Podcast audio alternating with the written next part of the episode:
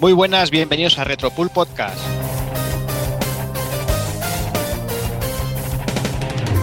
Segundo programilla de retro, eh, estamos vamos a hacer un pequeño homenaje a, un gran juego. Bueno, ya habréis visto la entrada, ya sabéis que vamos a hablar de Rocket Knight Adventure y de sus dos secuelas.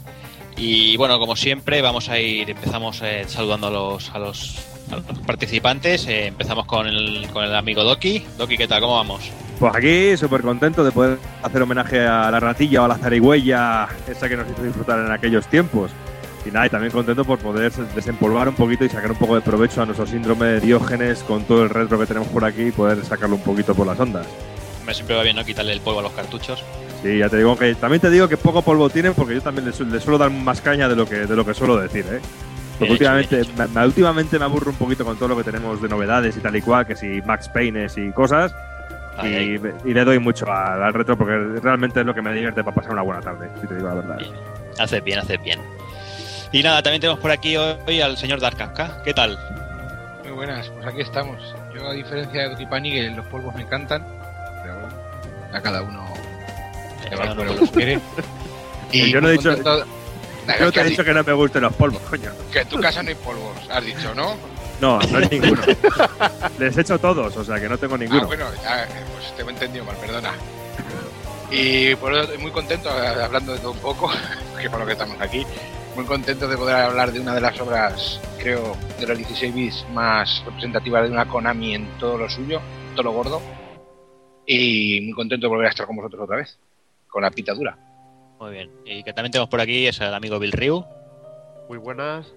Aquí deseando empezar el programa de homenaje a uno de los juegos de Konami quizá ya, ya no tan conocidos, que, que estuvo mucho tiempo en letargo y que quisieron revivir, pero no de buena manera.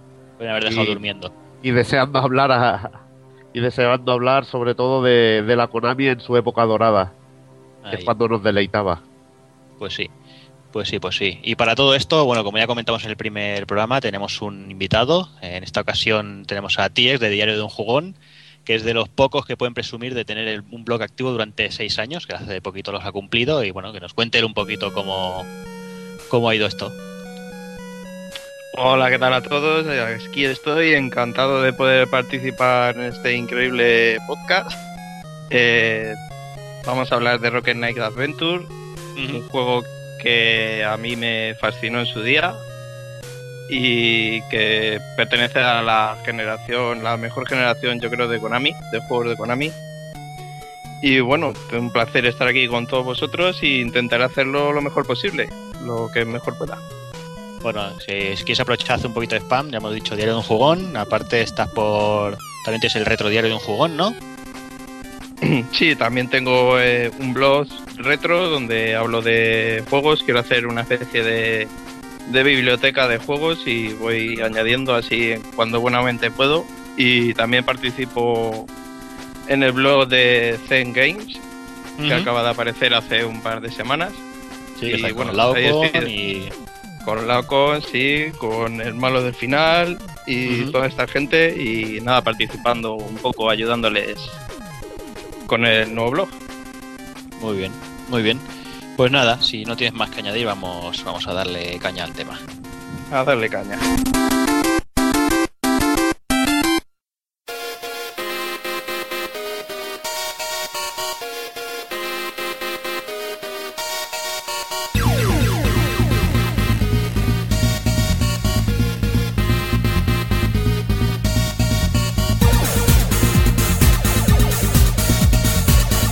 Para el segundo programa empezaremos como siempre con las noticias, pasaremos a las recomendaciones, iremos con el análisis de Rocket Knight Adventure, Rocket Knight Adventure 2 y Sparkster. Y acabaremos con el ending.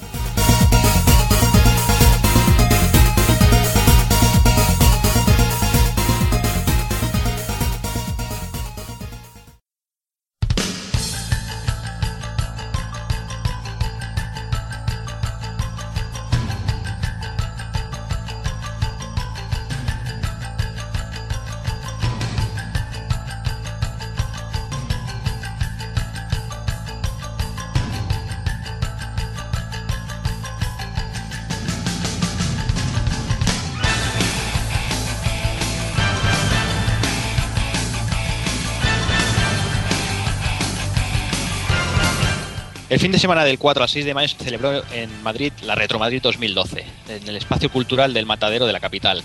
Eh, la, la, exposición tuvo 24 expositores, hubieron más de 5.000 visitantes, y varias conferencias, concursos, torneos y hasta hubo concierto inaugural. Eh, de aquí la verdad es que no, no, hemos podido asistir la gran mayoría, yo creo que ninguno, pero bueno, por suerte tenemos al amigo Ties que él sí que sí que se paseó por allí y creo que gastó dinero, vio todo, conoció mucha gente y se hizo muchas fotos y bueno, lo, lo vamos a dejarnos que, que, él nos cuente un poquito a ver, a ver la vivencia.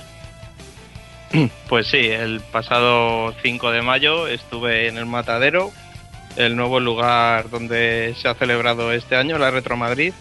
Y la verdad es que el sitio le, sentó, le ha sentado muy bien a la feria, ya que ya nada más entrar, lo primero que te llama la atención es que es un espacio bastante amplio por el que te podías mover sin chocarte con los demás. No había aglomeraciones de gente que no te dejaran pasar y ver los expositores y, y la verdad es que así de primera impresión estuvo es un buen sitio donde celebrarla y yo creo que debería tenerlo en cuenta para las futuras ferias feria de, de la Retro Madrid uh -huh. y bueno co como bien dices estuve por allí el sábado y el domingo por la mañana no pude asistir el viernes o sea que me perdí el concierto inaugural pero uh -huh. por suerte había quedado con unos chavales de la revista Retromaniac sí. por allí me estuvieron contando que había estado muy bien el concierto, que hubo una, un concierto de música clásica con algunas canciones de Super Mario tocadas en directo y alguna cosilla más y también luego hubo un concierto chiptune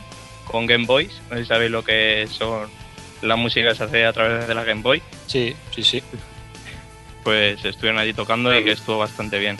Y bueno, y el sábado yo llegué, llegué a primera hora de la mañana, acababa hacía 20 minutos aproximadamente que habían abierto y, y, tuve la suerte de que cuando llegas a estos sitios de los primeros pues puedes pillar alguna joyita entre los expositores y me pude agenciar algún jueguecillo por ahí que luego os comentaré uh -huh. y bueno pues no sé teníamos muchos expositores teníamos recreativas mini recreativas allí expuestas que podías jugar y usar todo lo que quisieras eh, había pues expositores donde la gente traía sus cosillas así hechas manualmente sobre videojuegos. Teníamos en la tienda de Emere, que fue un absoluto éxito. O sea, desde el... esos triunfaron con las PC Engine ahí, pero con la locura. Ah, las PC Engine a tope. no he visto fotos de PC Engine yo en el Facebook, macho.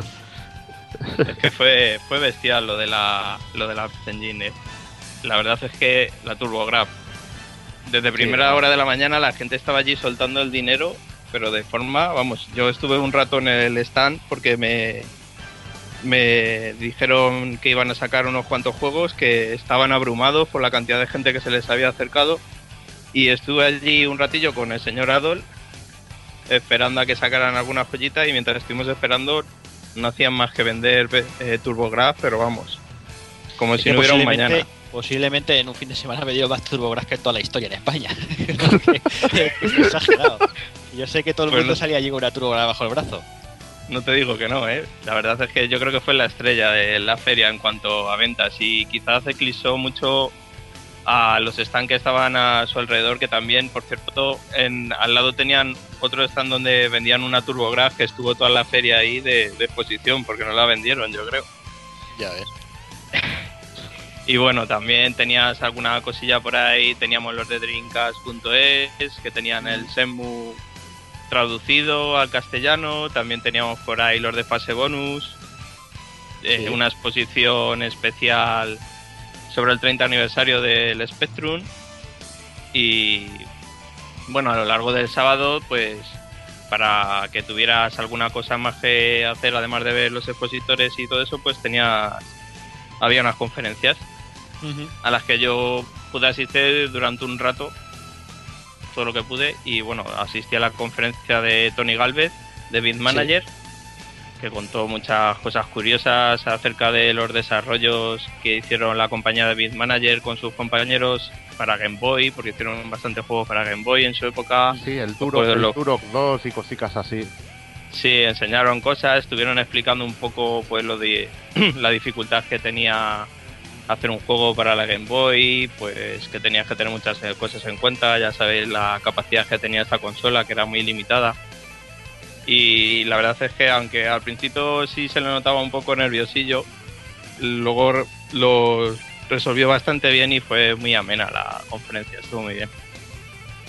Y bueno, también estuvo por allí el señor John Tons de Mondo Pixel, pues contando sus cosillas y sus batalleos, un poco hablando sobre pues los retros, si era una moda o una cultura, porque ahora parece que esto es más moda que cultura realmente, porque todo el mundo... parece que, que, la gente ahora se ha, emocionado ¿no? con el tema. Sí, el que no habla de algo retro, pues es como si no siguiera las tendencias hoy en día en el mundo de los videojuegos, la, verdad. Y bueno, estuvo una conferencia, esa eh, prácticamente llegué casi al final porque me pilló en el horario de comida. Estuve comiendo y bueno, y luego también para finalizar, bueno, para finalizar la siguiente conferencia estuvo por allí también el Guillén Caballé y Manuel Martín Vivaldi, los dos integrantes del programa de Game 40, el famoso programa de los, de los 40 principales. Sí. Y bueno, estuvieron contando muchas anécdotas también del programa, pues que era el más el que más éxito tenía de, de la cadena y realmente antes cuando no existía tanto el internet, pues la gente se comunicaba a través de correo, de carta tradicional. Y, nos, y contaron que, por ejemplo, que el 80% de las cartas que llegaban era para el programa de Game 40. La verdad, no sé. Un programa que tuvo mucho éxito y, y mucha nostalgia prácticamente. claro, normal. Normal, normal. ¿Y qué más? ¿Fuiste a alguna conferencia alguna más o...? No, conferencias no pude asistir a ninguna porque a, esto de las 7 tuve que marchar para casa porque tenía cosas que mm. hacer y no pude ver nada más. Vale. ¿Del tema del libro de 8 quilates? ¿Sabes? Eh, eh sí, el eso fue al día siguiente, el domingo. Vale, vale. Que también asistí por la conferencia esta porque me interesaba mucho saber sobre el libro. Y bueno, la verdad es que el domingo la feria pues presentaba un panorama un poquito más desolador porque habían quitado casi todos los stands y quedaba pues prácticamente casi nada. Y, y también estaba el señor Aspiri por allí firmando unos libretos que sacaron con, con dibujos suyos, estuvo el hombre allí firmándolo. Y en la conferencia esta de sobre el libro de 8 quilates, pues estuvo por allí mucha gente famosilla de la época dorada de los 8 bits, como por ejemplo estuvo sí, Víctor Ruiz. Sí, Rafa Gómez, Paco Suárez, Paco Pastor de Herbe, estuvo bueno, Jaume Esteve, que es el que el encargado del libro.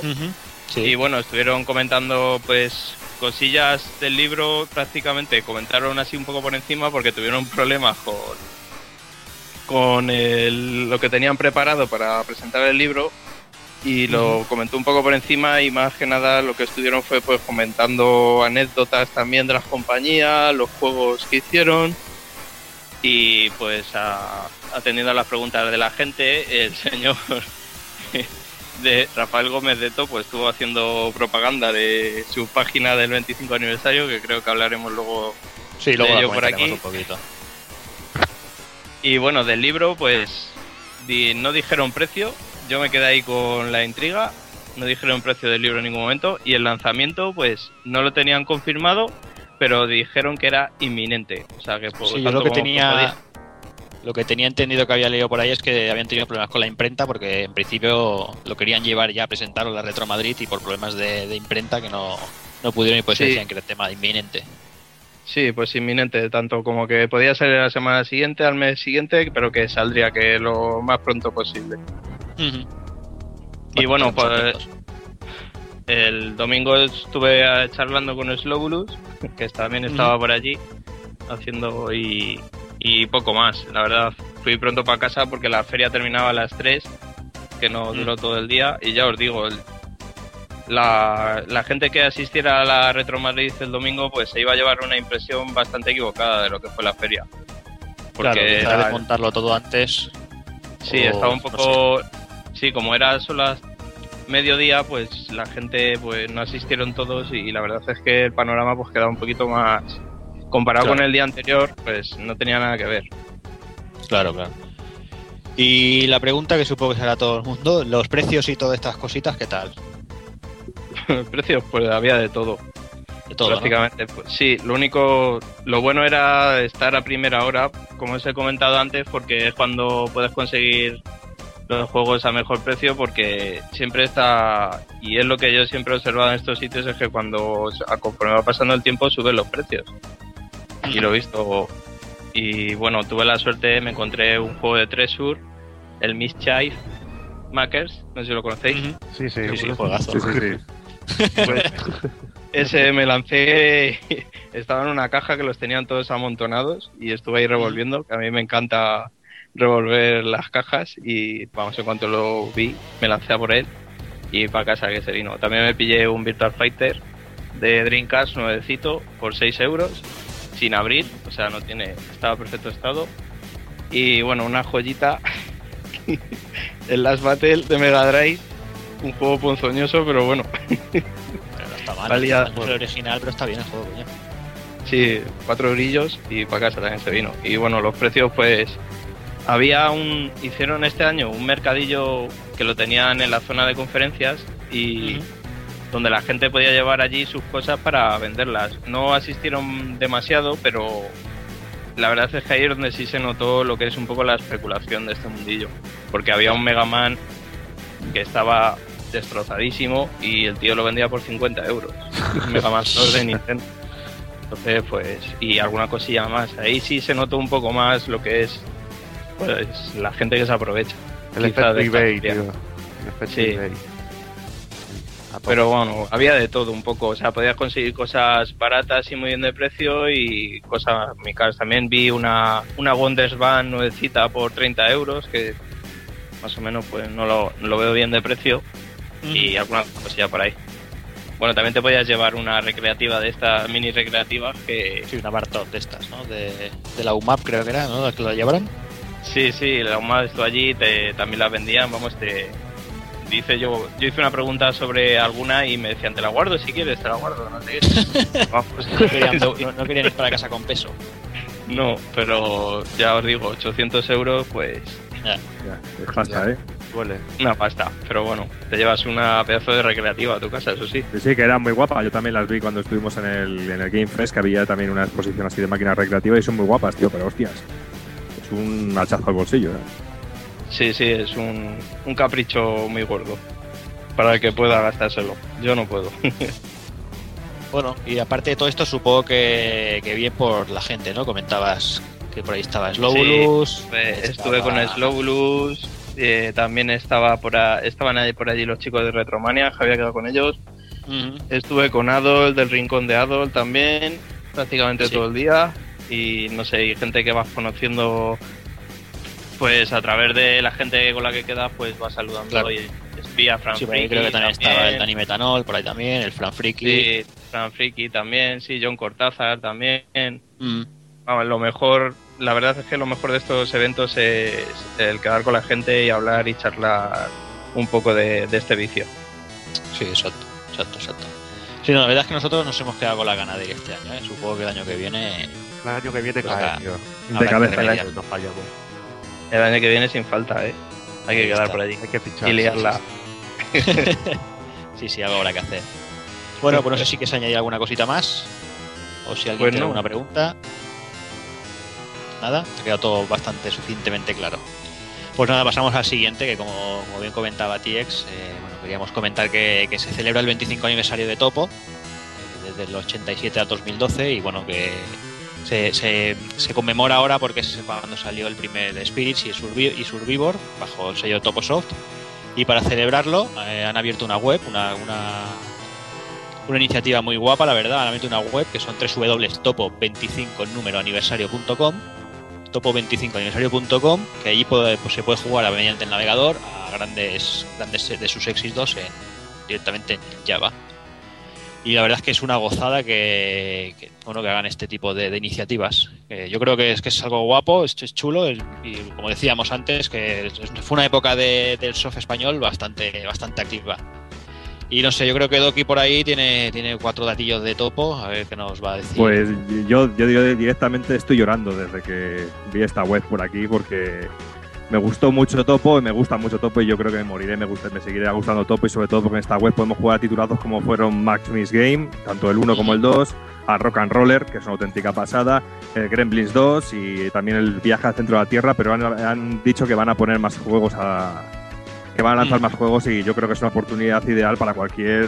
amante del mundo de los videojuegos que se acerque a estos juegos que, como bien has dicho, que esto fue la, la, la época dorada del soft español, tío. Sí, y además, además están en varias versiones, creo, ¿no? Hay versiones de Spectrum, de Amstrad, de MSX. Sí, sí, sí, sí. Puedes elegir. Arriba hay un, hay un, puedes, hay una, puedes seleccionar para jugar en Spectrum, en Amstrad, en lo, en lo, que quieras. Yo, por ejemplo, lo jugaba en Spectrum porque yo recordaba de Spectrum y me gustaba jugar claro. en Spectrum. ¿Sabes? Claro, claro. Y es que hay que recordar esta época y, que, y hay que hacer homenaje a esta la gente de Topo como se lo merece, sobre todo en una época en la cual tenía aquella ese, aquel enfrentamiento, entre comillas enfrentamiento, porque era una rivalidad que nos dejaba muy, muy grandes juegos como la que tenía con Dynamic. Y más de una compañía que empezó muy humilde, muy humilde, con gente que creó un programilla llamado Map Game, que fue incluso fue, es, es recordado como uno de los mejores programas de, de entretenimiento educativo en aquel momento. Y como poco a poco fueron, cre fueron creciendo gracias también a la, al apoyo de Herbe en aquel momento y el lanzamiento de pequeños juegos al principio como fueron Ramón Rodríguez o las tres luces de Claurum. ¿Sabes? Jueguecitos que, que están ahí en nuestro corazoncito y que eh, a mí, por ejemplo, me han marcado mucho como jugador porque han sido realmente mis inicios en el mundo de los videojuegos con este tipo de compañías. Y como no recordar juegos que también un poquito inferiores en este sentido, como fueron Cry 5, Colt 36, el archiconocido Whopper Chase y Stardust, y luego sobre todo el que yo creo que fue también uno de los primeros pelotazos de la compañía que fue Desperado, mm. que yo, lo, yo, lo, yo recuerdo una portada fantástica que nos regaló, bueno, regaló entre comillas, en aquel momento mi, mi revista fetiche que era Micro Hobby, que ahora que yo compraba por el tema de las demos, y sobre todo porque yo jugaba mucho a la recreativa con Smoke y este juego era lo más parecido que yo podía tener en casa para jugar. Y era me recordaba mucho y me gustaba mucho. Y luego también en lo que el juego que también se puede jugar en la página esta conmemorativa como es el Match Miss Game que realmente era intentaba hacer un poco la competencia hacer un poco homenaje a lo que fue Pac-Man en aquel, en aquel momento. Y es que recordar a Dynamic es, es recordar también eh, aquel, aquel, enfrentamiento como he dicho antes que tenía con, con Dynamic y, y cuando se empezaron a hacer aquellas eh, contratar a estrellas del deporte para, para tener más, más ventas que, que Dynamic en este sentido. Me recuerdo juegos como los derechos que se le cogieron a Butragueño, tío, en aquel sí. momento, que, que, no fue solo un superventas en España, sino que incluso llegó a ser un superventas fuera de nuestras fronteras y que una compañía española en aquellos Ojo. años, ¿sabes? Y que en aquellos años eh, una compañía española pudiera llegar a triunfar en, en, en, Inglaterra, por ejemplo, que era donde estaba todo el chuchazo de, del mercado en ese momento, pues me parece un auténtico, auténtico logro. Y es que no se quedó aquí, fue Micro Butragueño, que bueno, que luego de Emilio Butragueño había poco. Todos sabemos la potencia gráfica de aquel momento. Era Emilio Butragueño la portada. Pero bueno. También, luego también teníamos, por ejemplo, el juego de Perico Delgado, Mayot Amarillo, el Dance en Petrovic Basket. Es que se empezaron, empezaron a tener una guerra ahí las, las dos compañías de exclusividades con diferentes personajes que, que era una auténtica pasada y era muy cachondo y luego recuerdo con muchísimo cariño, eh, por ejemplo, juegos como Tuareg y Metrópolis. ¿Sabes? Mm. Que, que, incluso a, a, día de hoy hay veces que me he puesto mi, mi Spectrum y, y, Metrópolis es de los juegos a los que sigo jugando y que, me, y, y que, y que me gustan mucho. Junto al que también se puede jugar en la página de este aniversario, que es Viaje al Centro de la Tierra, que también es un juego que me gustó mucho. Que yo he de decir que lo compré sobre todo por la portada, que me parece pasada. Y bueno, porque yo creo que como yo, muchos en aquella época comprábamos los juegos por las portadas también. ¿Sabes? Porque sí, era, una, bueno. era una, una, auténtica, una auténtica delicia, tío. Y, uf, y, luego también juegos también, pues la espada sagrada, Lorna, el castillo de los fantasmas de Matrix Game 2 y sobre todo ya en los últimos, la última época de, de Topo y el, la, la, las últimos las últimas descargas de, de, adrenalina que hizo la compañía fue junto a Elitec y aquel Gremlins 2 que no funcionó tan bien como se tenía pensado, pero que bueno, dejó un buen juego, muy divertido también, que se puede jugar también en la página esta de, del 25 aniversario y que yo creo que hace bastante buen homenaje a lo que fue una compañía como Topo, que yo creo que, que se merece un homenaje y que se merece un especial como Dios manda, tanto ella como también Dynamic en ese sentido, o compañías como Made in Spain también, que, que están ahí que, y que sobre todo que lo que me gusta es eso, de gente que empieza de cero gente que, que empieza creando un, concepto de juego de la, de, la, de la nada entre colegas, como se hacía antes en el instituto, en ratos libres, incluso pegándose las clases, y luego vendiéndolo en el rastro de Madrid, como ocurría en, este, en esta ocasión como, con Mazón y con McCain, que diga. Y bueno, y yo creo que yo creo que es de visita obligada esta www.topo25aniversario.com porque es una delicia tanto para los jugadores de antaño como podemos ser nosotros, como para los que están jugando ahora mismo que se piensan que retro es hablar de, de PlayStation 2. Pues es cierto. que yo creo que yo creo que es un paso obligatorio, sobre todo por la nostalgia y por ver cómo se nos podía hacer vibrar durante tardes enteras con un juego que realmente, lo viendo a ojos de hoy, no tiene nada. Pero realmente la gracia es que lo tienen todo. Sí, sí, exacto. exacto. Bueno, además se han dicho que, bueno, que poco a poco irán añadiendo más, más juegos de la compañía y bueno, que ya irán a, avisando. Evil, ¿qué querías decirnos? No, nada, que el desesperado fuera de, de nuestra frontera eh, fue el Gunsmoke. O sea, que fue, fue la conversión luego de Gunsmoke. Y, y como hablábamos con, con Kafka, eh, luego también el Metropolis estaba basado en Rohan. O sea, que eran fans de, de las recreativas de Capcom. Y eso también es un punto a favor. Que vemos que, que son juegos hechos por fans de, de juegos buenos. Claro que sí, tío, y que hay que recordar que en aquellos días pues que no teníamos acceso a las máquinas tan potentes que tenemos hoy y una recreativa era Dios en ese sentido y tener un yo juego, yo recuerdo jugar a versiones de recreativa en mi Spectrum y yo me creía que estaba jugando lo mismo que la recreativa, tío, y lo disfrutaba igual. Ignorante, sí, pero feliz, más que ninguno, también te lo digo. Y ya te digo, jugar a este desesperado, pues para mí era como jugar a Gun Smoke, directamente. Sí, sí, está Claro. claro. Eh, Dark Kafka. No, yo simplemente una de las cosas con las que más cariño recuerdo eh, pues, a toda la generación esta, no solo a Topo, es el hecho de que cómo, eh, cómo adaptaban la idea de otra compañía, como por ejemplo Dynamics con Satan, que era Black Tiger también, y aquí Mami Game, que es Pazman, eh, Trojan, que es Metropolis, Gunsmoke. Eh, si, hubiese sido en esta época, toda esta gente se había un mojón. Porque a la primera le había caído una, una denuncia, vamos, que se había ido a la mierda la industria del software entera. Pero hay, mucha- en muy muchos juegos, por ejemplo, más Mist tiene detalles que yo creo que supera al, al Pac-Man original. Muchas cosas. Eh, Metropolis igual tiene, tiene un encanto que no tiene Trojan. Gunsmoke, como hemos dicho, en, en algunos países, o sea, perdón, Desperado se vendió como Gunsmoke. O sea, no sé, es, es increíble que en aquella época eh, dejaran, ¿vale? Sin que, de hecho, Dynamic tuvo problemas con Cascon, con Satan, pero al final en los juzgados eso ya no, no fue a ningún puerto, y es curioso. Sí, supongo que en aquella época tampoco, como la repercusión económica tampoco era demasiada, Exacta- me exactamente, imagino que claro, no es lo mismo eso. que ahora. Claro, pero sería los, impensable. los directos beneficiados éramos nosotros realmente. Exactamente, que es por eso digo que Claro. son unas cosas que más cariño recuerdo. Pues nada, pues dejamos aquí este esta bonita iniciativa, que esperemos que, que, es que haya más gente que lo siga y nada, vamos a ir a por las recomendaciones del mes.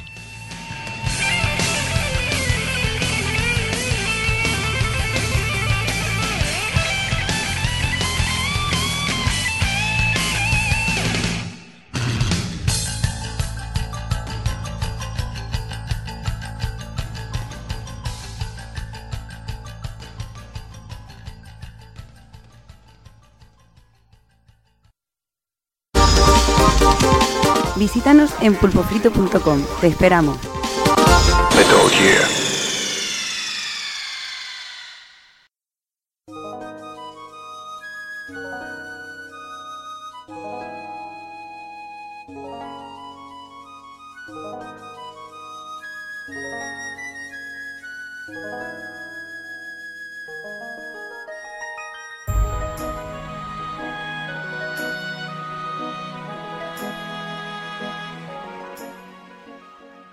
Empezamos las recomendaciones del mes, del mes con el amigo TX. Dinos, ¿qué, cuál es tu recomendación? Bueno, pues yo soy de. Me he comprado un iPad hace bien poquito y he estado trasteando con él y he descubierto un juego que me ha parecido la más de curioso. No es que sea mi original, porque hay bastantes de este estilo. Se llama Fantasy for Runners y es un juego de estos estilos del muñeco que va en carrera y lo único que tienes que hacer es saltar tienes un lado de la pantalla para saltar y otro para atizar a los enemigos. Y esto es rato para adelante y a ver hasta dónde llegas. Y la verdad es que me ha parecido muy curioso, es gratuito, además. Y tiene es muy viciante el juego, o sea, te pica bastante por ir mejorando las marcas. Y, y luego puedes ir desbloqueando diferentes personajes pues que, que tienen otras habilidades diferentes al que tienes en un comienzo y cambia un poco lo que es la mecánica del juego. Ajá. Y bueno, es gratis y lo gratis eh, siempre es bueno. Pero tienes que probarlo, sea lo que sea. pues bien, queda apuntado. Para, para iOS, ¿verdad? ¿Has dicho? Para iOS, sí, para iPad. Fantasy por, por Runner. Es, Fantasy X Runner. Sí. Vale, vale. Una X. Perfecto. Muy bien, pues vamos a ver qué nos recomienda aquí.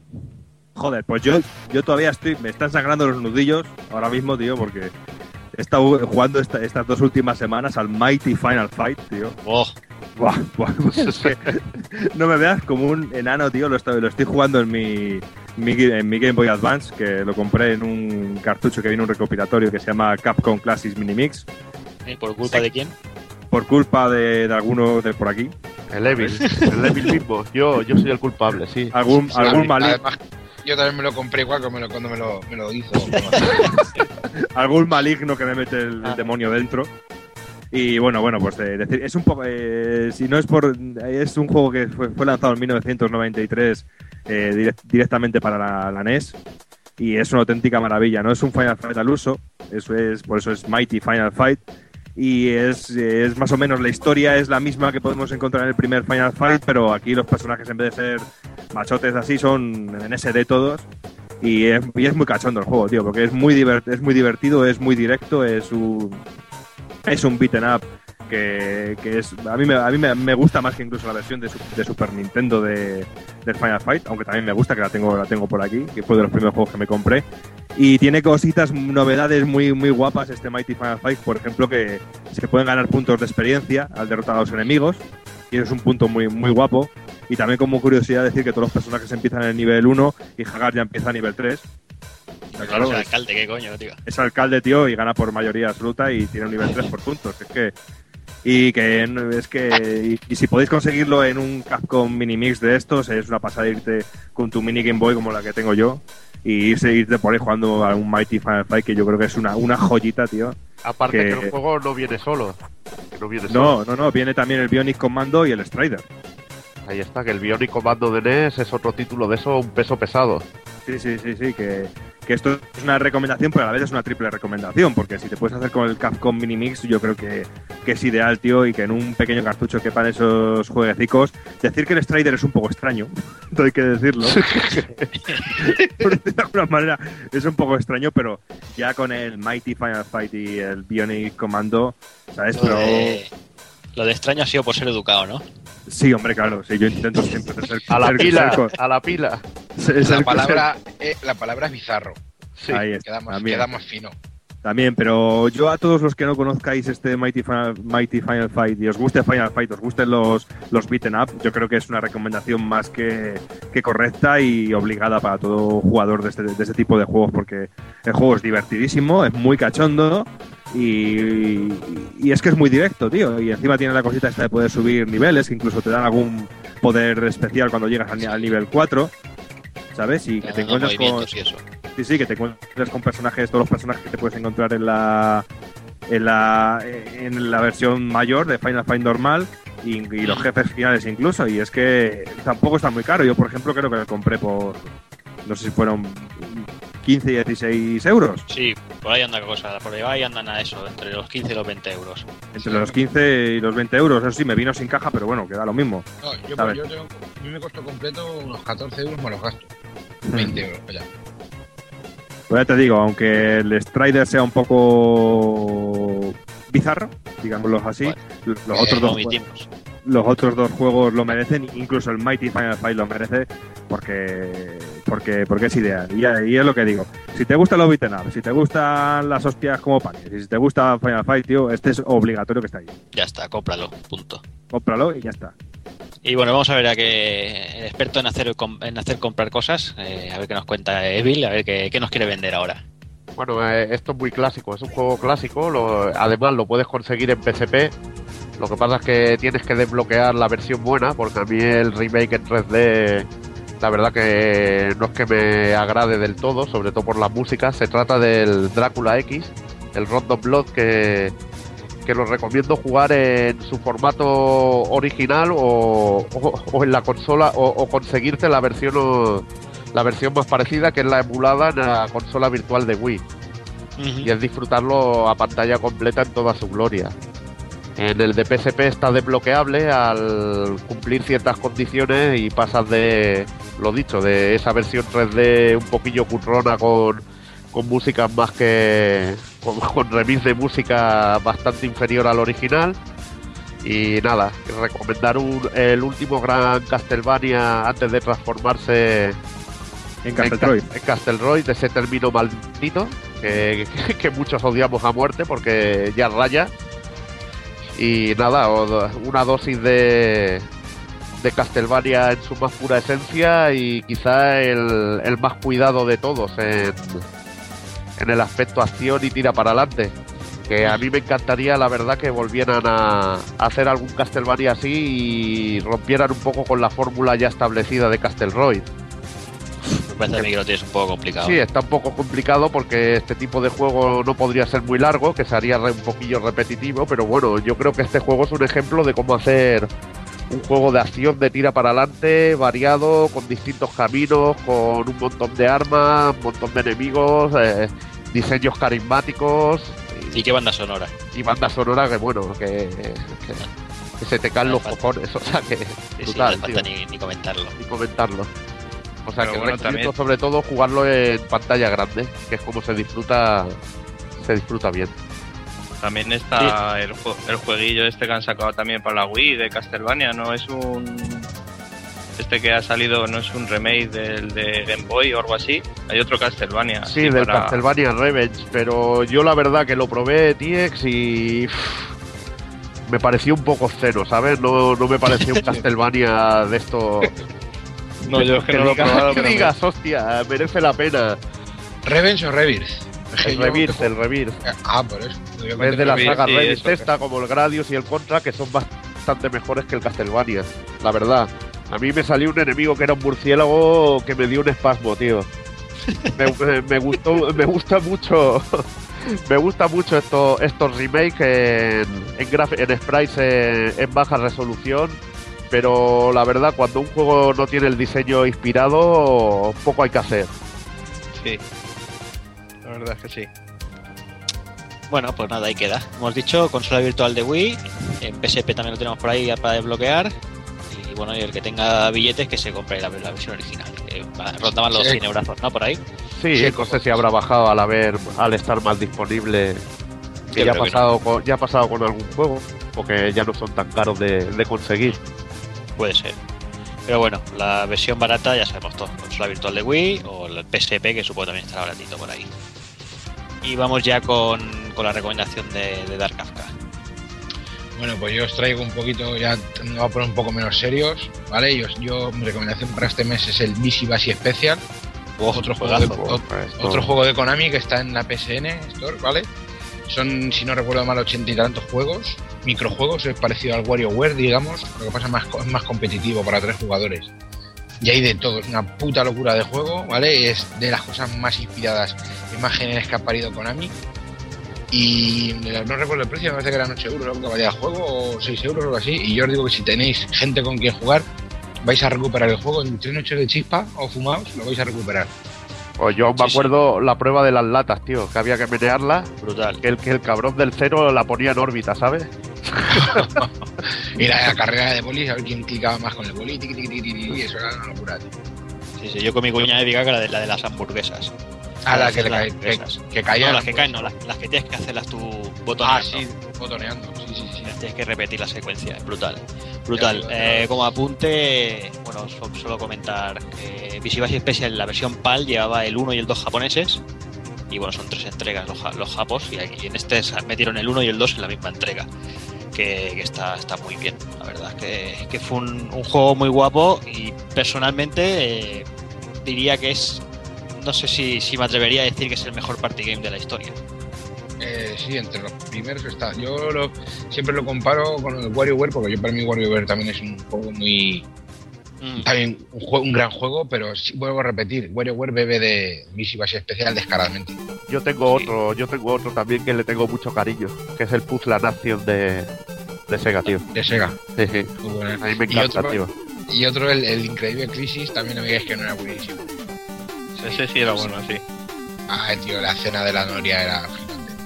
Sí, yo creo que estos juegos, los party games, eh, se miden por las horas de vicio que te han dado, ¿no? Y yo como al que más le he podido dar esa Bishi por eso es el que más cariño le tengo y creo que es el, para mí es el, el mejor. Ya te Yo digo. noches, de- noches de drogas, alcohol, iba a decir sexo, pero sexo mentiría. Y Missy Base, tío. brutal. brutal, brutal. Pues nada, ahí queda, PS, PSN, por ahí, y bueno, si no, pues en Play 1, el que la tenga todavía por ahí con una tele de tubo para no le sangren los ojos, todavía puede, disfrutar de, este juego.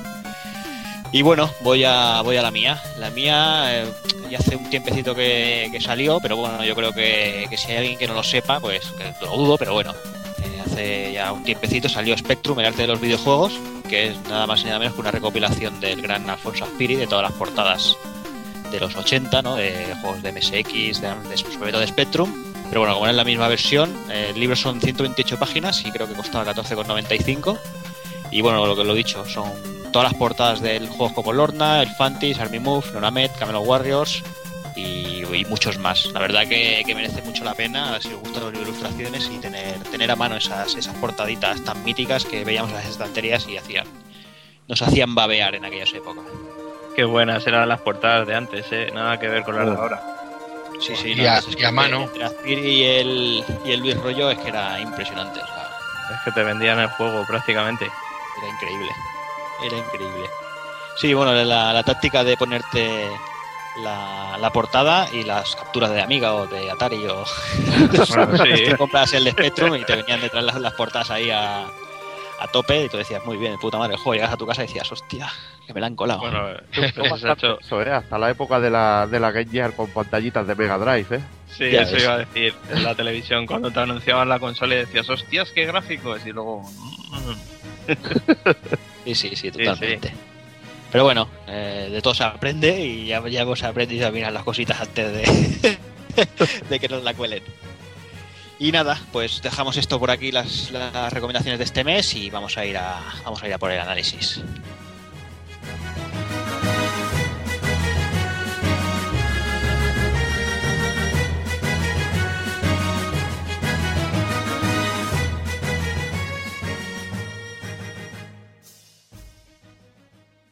Para los minutos musicales de este Retro Pool Podcast tenemos Konami Perfect Shooting Battle, Axelite Colony.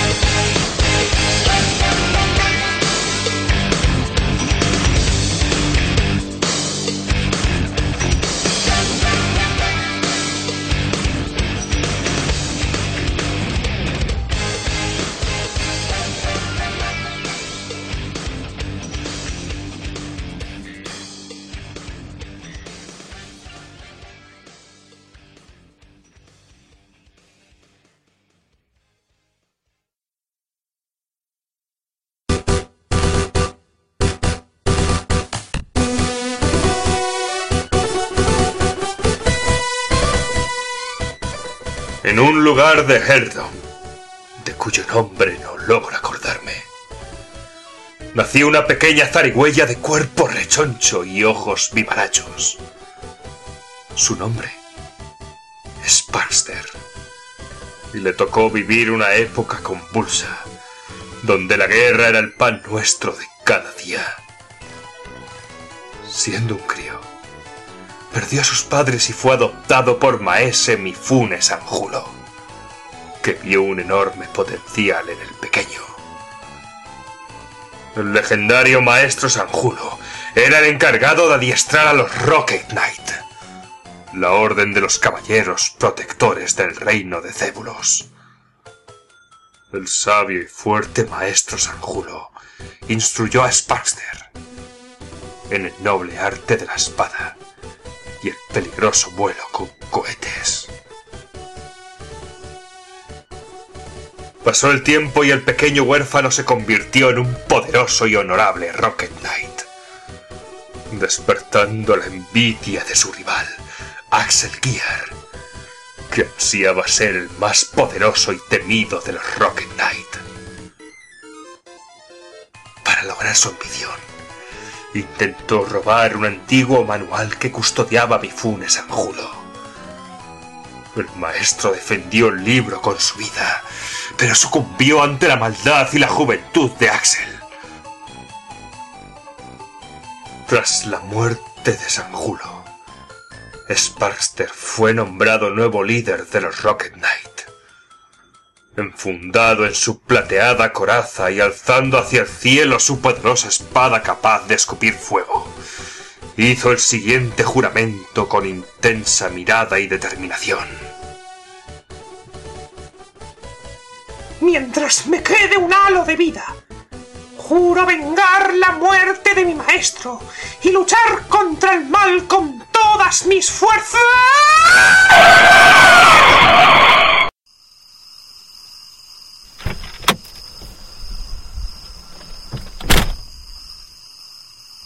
¡Mierda! Una maldita zarigüeya. Porque estos malditos bichos siempre se acabarán debajo de una rueda. Un momento. Este es... Oh, oh. Creo que me acabo de cargar a Sparter. Bueno, lo llevaré al cementerio de mascotas, si aún queda sitio, que creo que allí nadie lo, lo echará de menos.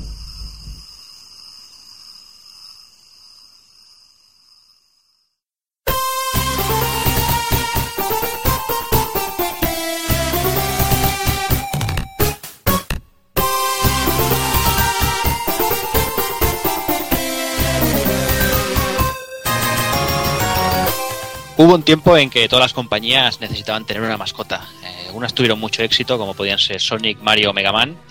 Y después podemos dejar en la cuneta a, montones y montones de mascotas, como podían ser el Rocky Roden, Bobsy the Bobcat.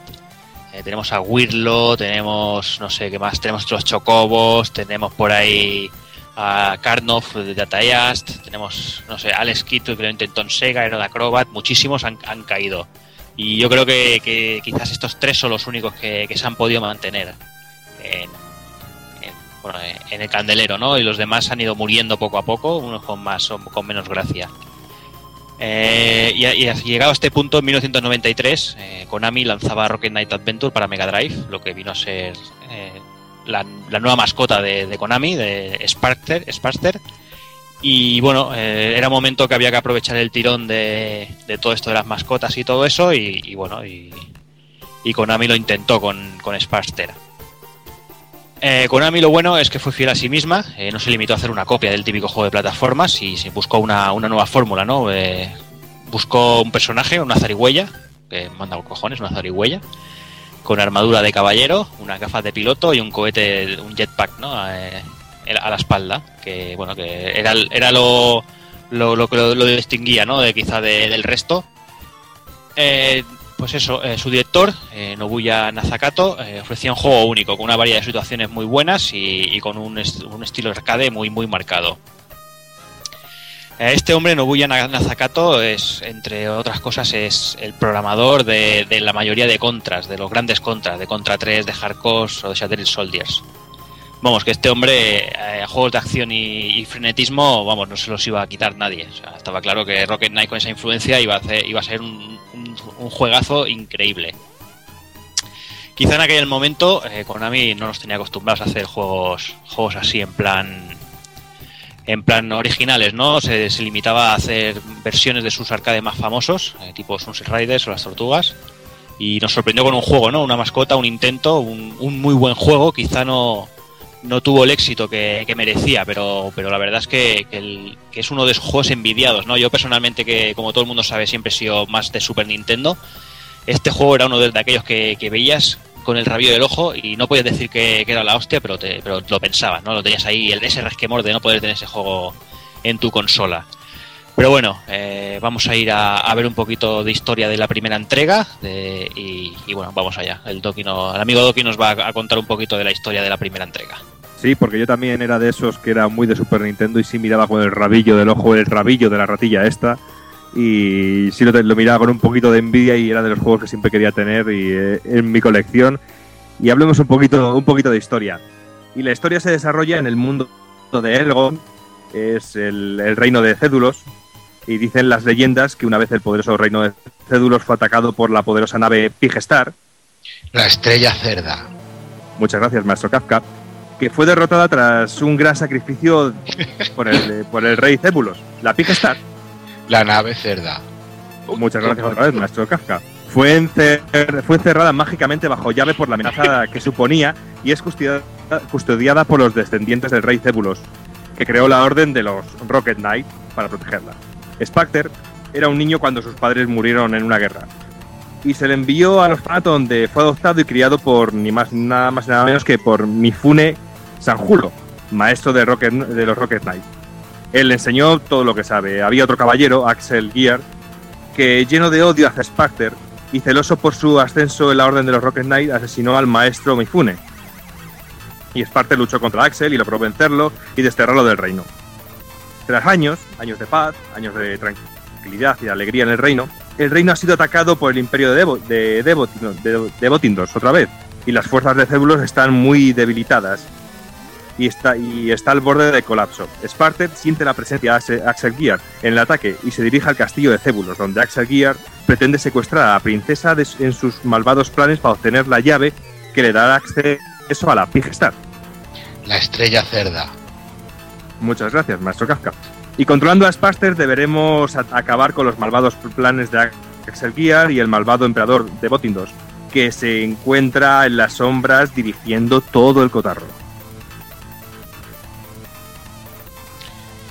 Bueno, la versión japonesa del juego, ¿vale? Tiene unas intros y unas escenas de inicio algo distintas a las occidentales.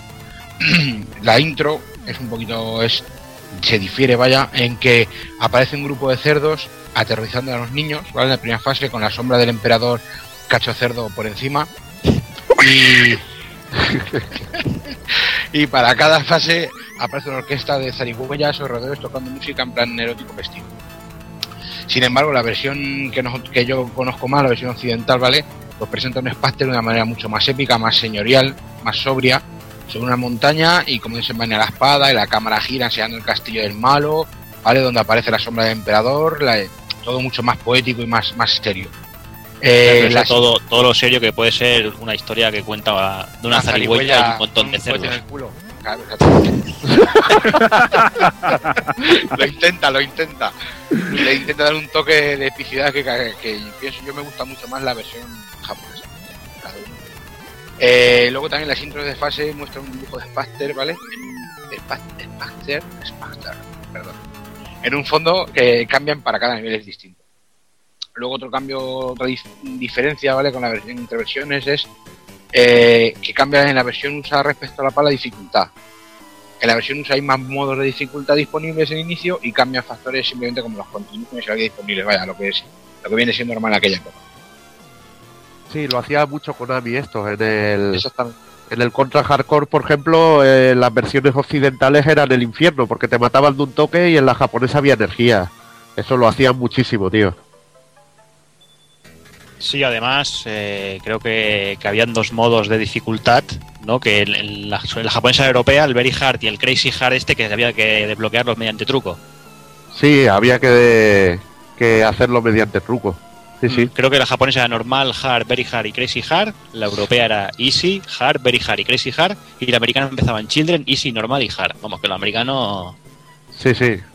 Vaya. Mariquitas. No, pero no te creas que la americana era bastante jodida, tenían menos continúes y eso, ¿eh? O sea, que, que no te creas, que era la más jodida. La japonesa era más pasable y la PAL igual. Aunque fueran distintos los modos de, de dificultad, la más jodida creo que era la americana. Ajá. Nah, pues son, son unos matados, no creo yo. Bueno, que- da igual, igualmente se sufre, aunque sea la japonesa habla de esto, el juego el juego es Tiene más hardcore. O sea que si quieres sobre todo desbloquear el final más bestia. Y bueno, Es que por a- aquella época casi todo era hardcore, de Konami, casi dime un juego de Konami que no sea hardcore de aquella época. En, aquella época no había ni hardcore, ni casual, ni pollas, tío. no, en todos los era juegos lo que había.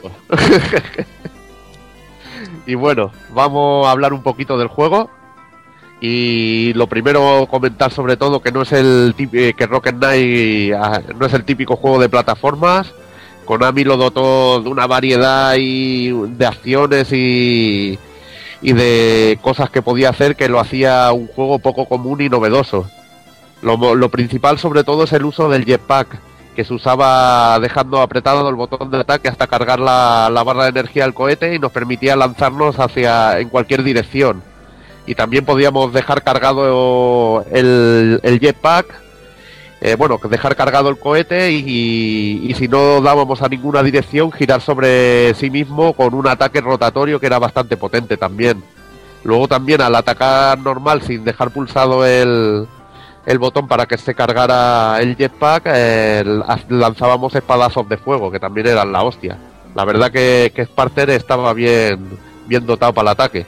Sí, eso que dices es, es- yo estoy totalmente de acuerdo contigo porque eh, si no conocías el juego y te enfrentabas con él pensabas que era un plataformas normal y corriente como otros y luego sorprende desde el minuto uno en el control, en el control y el cómo eh, coges ya el mando con la, coges el mando con las manos y cómo funciona y el, y el trabajo que se hizo con el jetpack y la fluidez de todo y el, fácil manejo y la complejidad del manejo también a la vez.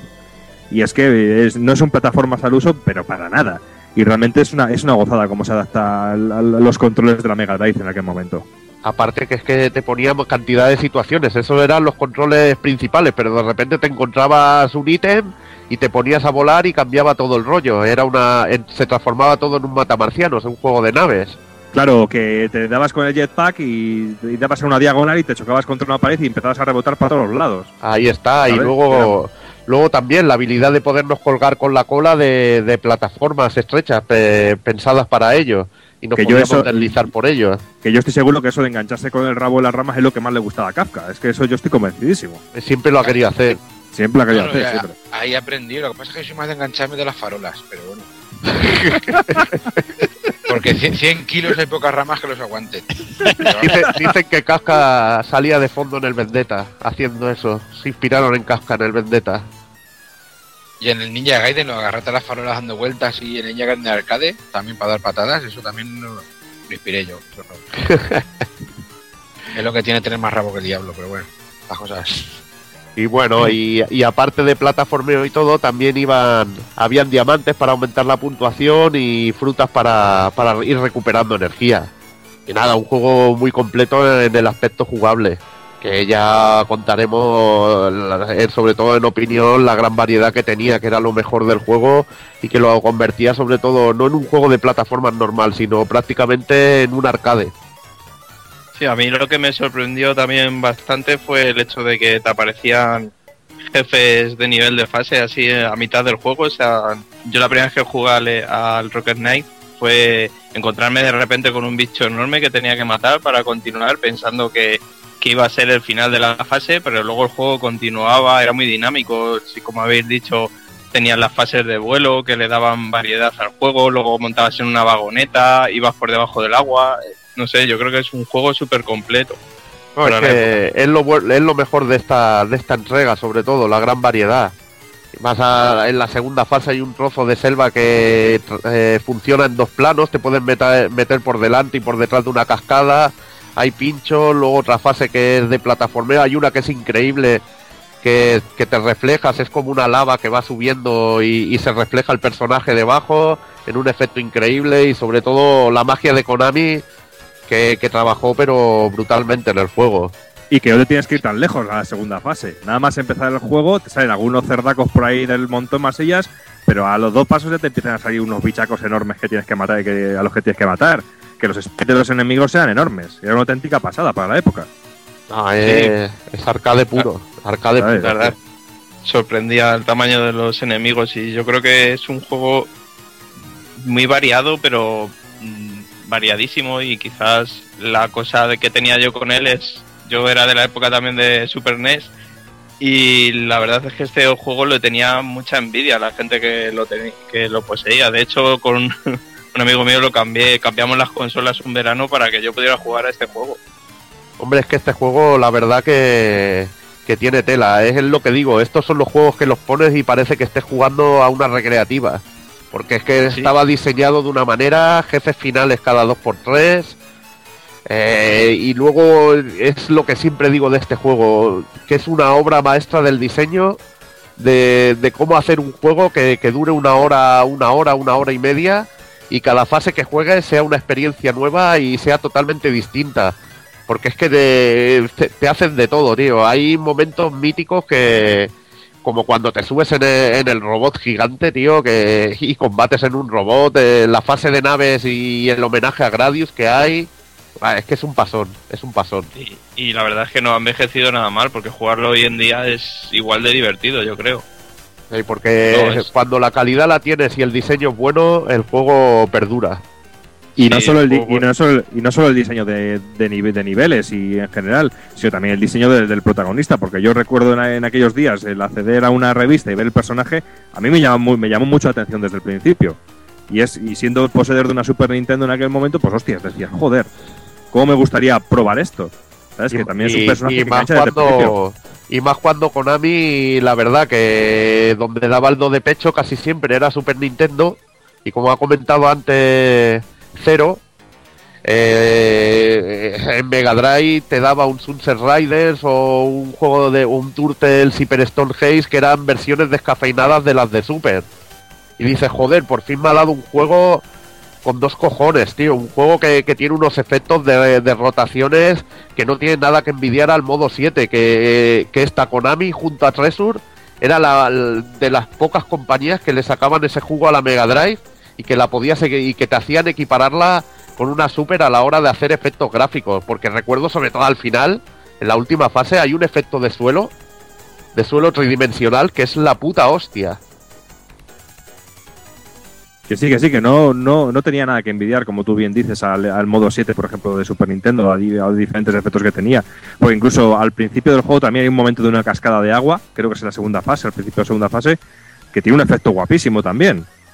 ¿Sabes? O, el efe- o, el- o los efectos de cuando vas montado en el, en el, en el robot grande, en el, en el mecha, o las fases estas que vas al, al estilo, al estilo nave, juego de naves. Igual tiene unos efectos de, de fuego del, del cohete de la, de la hostia y es súper rápido, súper fluido y tampoco tiene una ralentización Y de la aparte ta- también destila ese sentido el humor de Konami que a mí me vuelve loco. La fase aquella de la ciudad que vas volando sobre la ciudad para ir a atacar el castillo de los cerdacos del imperio, esa es increíble. Ahí eh, te van lanzando misiles. Yo me acuerdo el último que hay un cerdo, un cerdo abraza al misil, tío, que me partía el culo, tío, siempre que lo veía. Buenísimo, buenísimo. Esos detallacos, tío, son la puta hostia. Es lo que de verdad te gusta, tío, y lo que se te queda en la cabeza. Dices, joder, ¿te acuerdas del bicho aquel que salía ahí? Y dices, "Ah", y es lo que más, más gracia te hace. Aparte que, que el juego tenía una música también la mar de, de bien, de bien hecha y, y que encajaba a la perfección. Sobre todo, yo recuerdo el tema el tema de la segunda fase bueno de la segunda del segundo trozo de, de la primera fase que es cuando te pones a volar que era un tema así lento que era precioso y el y el tema de los bosses finales que también era una, una auténtica locura Sí, la verdad es que la música de, este juego como bien, es de la buena música que bien sabe hacer Konami y teníamos entre ellos teníamos a Masanori Ouchi que ha hecho juegos como música de juegos como Contra 3 o Iduken o Snatcher, un gran juego, increíble juego. También teníamos a Aki Hata eh, una antigua compositora que ahora se dedica mucho más al mundo del anime y, compone más el- lo que es el anime y eso. Tenemos a, también a Michi, Michiyuru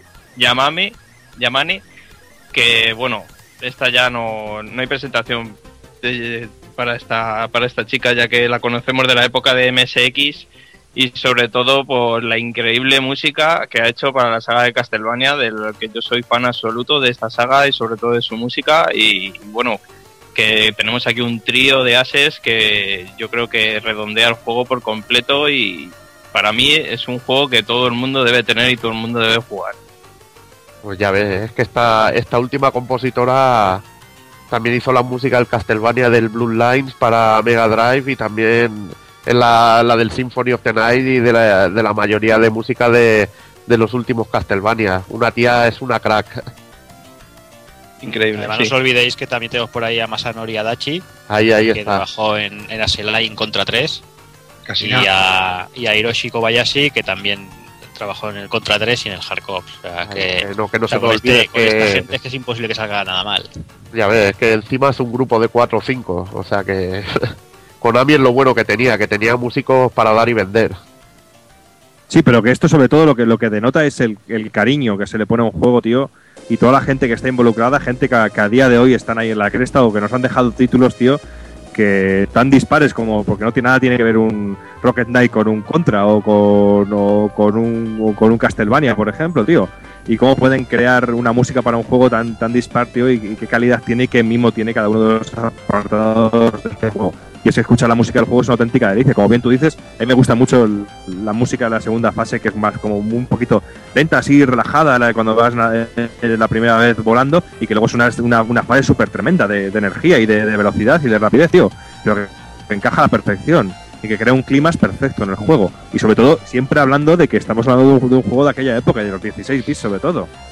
Vaya, y, y el hablar que el juego tiene siete fases, que, y, lo que más me gusta, lo que ya lo hemos hablado, que casi to- todas ellas totalmente distintas, con su momento musical, es que re- siempre tienen momentos en cada fase que recordarás, con dos jefes finales, do- bueno, siempre un mid boss, un jefe final, a veces incluso algún jefe metido por en medio, es decir, un diseño arcade que se nota la mano de, un tío que ha diseñado juegos como Contra 3, que es un experto en acción.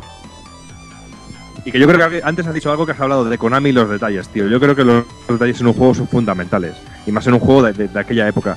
A mí hay pequeños detalles que me vuelven loco y que me encantan. Como el hecho de que cada vez que activas el cohete, el, el tipo se pone las gafas, tío. A mí me parece una, puede parecer una gilipollez. Pero a mí son cositas que me marcan, me marcaron mucho en el momento y que me gustan mucho, tío. O cuando la- subes hacia arriba que parece que se cae, que hace la Claro. cara de, oh, hostia, que me estoy cayendo. Sí, sí, pues son pequeños detalles, tío, que, que- que son la polla. Y que son pequeñas cositas, tío, que hacen de un juego inolvidable. Porque este es de esos juegos inolvidables, realmente. Y que, que un juego haga a un Nintendero de la época eh, cuestionarse las cosas e incluso decir, joder, cómo me gustaría tener la competencia para poder tener este juego, yo creo que habla muy bien de la compañía y de una consola. Y de cómo se trataba antes y con qué cariño se trataban antes a los juegos. Ahí está. Yo siempre lo he dicho. La solución era tener las dos consolas. Era una solución cara, pero la solución. O tener un amigo que te la prestase durante unos días. Ahí está. Eso sería el sucedáneo. Pero como tener un amigo para soy- robársela. Yo soy avaricioso y las quiero todas para mí. Después comentabas eh, lo de lo de las fases. eh, yo recuerdo la fase de, de Axel Gear, eh, la última fase de, de naves, Sí, sí. en que salían aquellos los misilazos aquellos enormes. Eh, es lo que hablábamos, ¿no? Tenía unas fases ahí, tenía unos reflejos y la primera fase de naves también era impresionante. Las músicas, la fase de las carretillas, los pinchos. Yo creo que era bastante impresionante todo en general. O sea, es, es, es- es la manera de decir que, que- que en Mega Drive, cuando había un equipo de programación bueno, se hacía un buen, un buen producto. Oh, No era, bueno, no era aquello que dijeras, hostia, que siempre las conversiones suelen ser un poco inferiores. Coño, pero es que cuando hacían un juego que de verdad querían trabajar y trabajaba gente que sabía, hacía unos titulazos impresionantes. Es más, bueno, de aquí está también la, la leyenda de que, bueno, de muchos de los que trabajaron en el Rocket Knight luego fueron fueron a Treasure. Pero Mm. bueno, no sé qué cuánta parte de- del staff de Rocket Knight, la verdad. Sí, bueno, es más, son más leyendas, no hay nada 100% seguro, pero bueno, hay mucha gente que bueno que, se comenta, ¿no? Que habían saltado de, de, de Konami a Tresur, que parece que es el que hay bastante de cierto, pero bueno, tampoco sabemos hasta hasta qué hasta qué punto es, es real todo eso.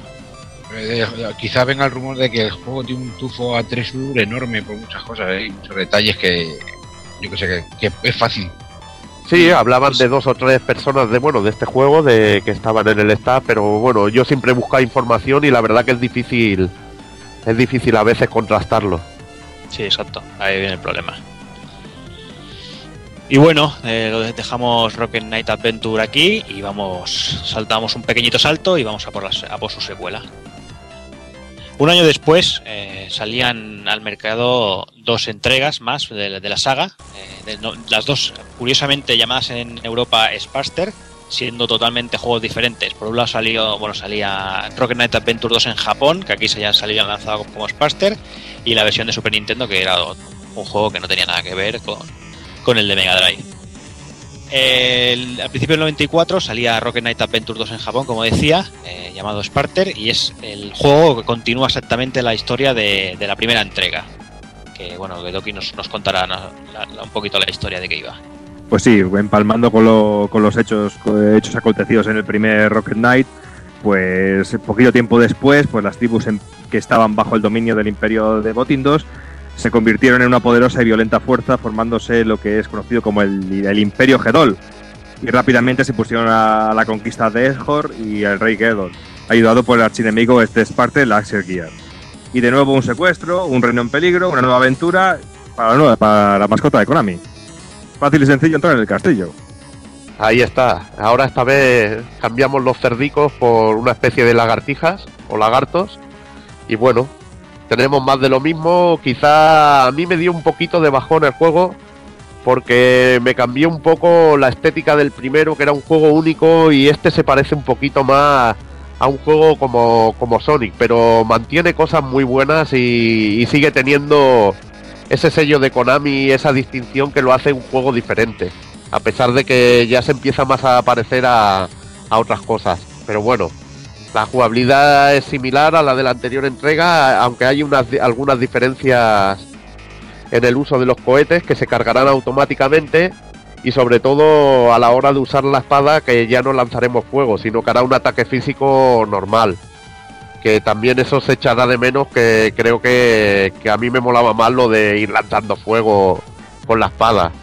También sí, a... el, sí, sí. sí el, juego, el, juego, lo que hace un poquito, me da a mí la sensación de que quita un poquito esas mecánicas del primero para darle un poquito más de, de, de velocidad y de, de, agilidad al juego. Pero realmente a mí me hacía mucha gracia lo de la espada de fuego y lo de tener que cargar el, el misil. Pero bueno, ahora es más automático. Mm. También yo cuando me que... Ay, habla, habla. Intenta, intentan hacerlo un poco más rápido, pero yo, yo creo que el juego pierde velocidad. Por lo menos a mí me da esa sensación. Y además no, que no, está pero, todo... pero no me refiero a velocidad de, de cómo se mueve el personaje escenario. Me refiero Dinamismo, a velocidad sí. de dinamismo del, del, personaje a la hora de los de los mandos, en ese sentido, que está todo muy mucho más simplificado. Sí, ya no tienes que pulsar el dejar el botón pulsado, tienes un botón directamente para lanzar el cohete. Y te, también lo que se nota un poco en la estética, a mí me da la impresión que es un poco más infantil el juego, no sé, por lo menos me da esa que se había sensación. casualizado el juego, ¿no? Sí, un poco, yo creo que para llegar más a la gente o algo, sí. Bueno, ¿verdad? no te creas, porque no es, difi- eh, no es fácil el juego y también, bueno, se me ha olvidado también que eh, podías cargar la barra doblemente y usar un ataque tipo destornillador que al lanzarnos giraba sobre, iba dando vueltas Sparster. Y bueno, eh, sobre todo para mí el cambio más grande, que las fases eran muchísimo más grandes para aprovechar más lo que sería el tema del cohete y que al cargarse solo podíamos casi estar volando indefinidamente y que también otras cosas que lo hacían parecido a lo que dijéramos Sonic, que hay siete espadas secretas que al conseguirlas todas desbloqueábamos una armadura de oro, es bastante sospechoso ese, ese parecido, ¿sabes? Y nada, pero creo que, que mantiene la- las suficientes cosas de, bueno, las suficientes cosas para hacerlo un juego diferente. que tiene jefes finales muy buenos, tiene fases que son una auténtica locura. Aunque se hayan eliminado en esta vez, no hay fases de naves. Tenemos una fase que iremos montado en el robot y tendremos también nuestras dosis de locura con fases de estas locas. Y bueno, yo creo que, que es un buen juego, no es el mejor, no va a ser el mejor de, de la saga, pues creo, pero, pero no está nada mal. Creo Pero que hay que disfrutarlo. Y también contaba con un sistema de password, ¿no? El, el otro no lo tenía, ¿no? El primero no lo tenía. No, el otro era pelo, pa' machos. Era pelo, sí. Era de esos que tenías que dejar la consola encendida y volver después de comer o. Bueno, pero como de- tenía una horita y media, Sí, sí.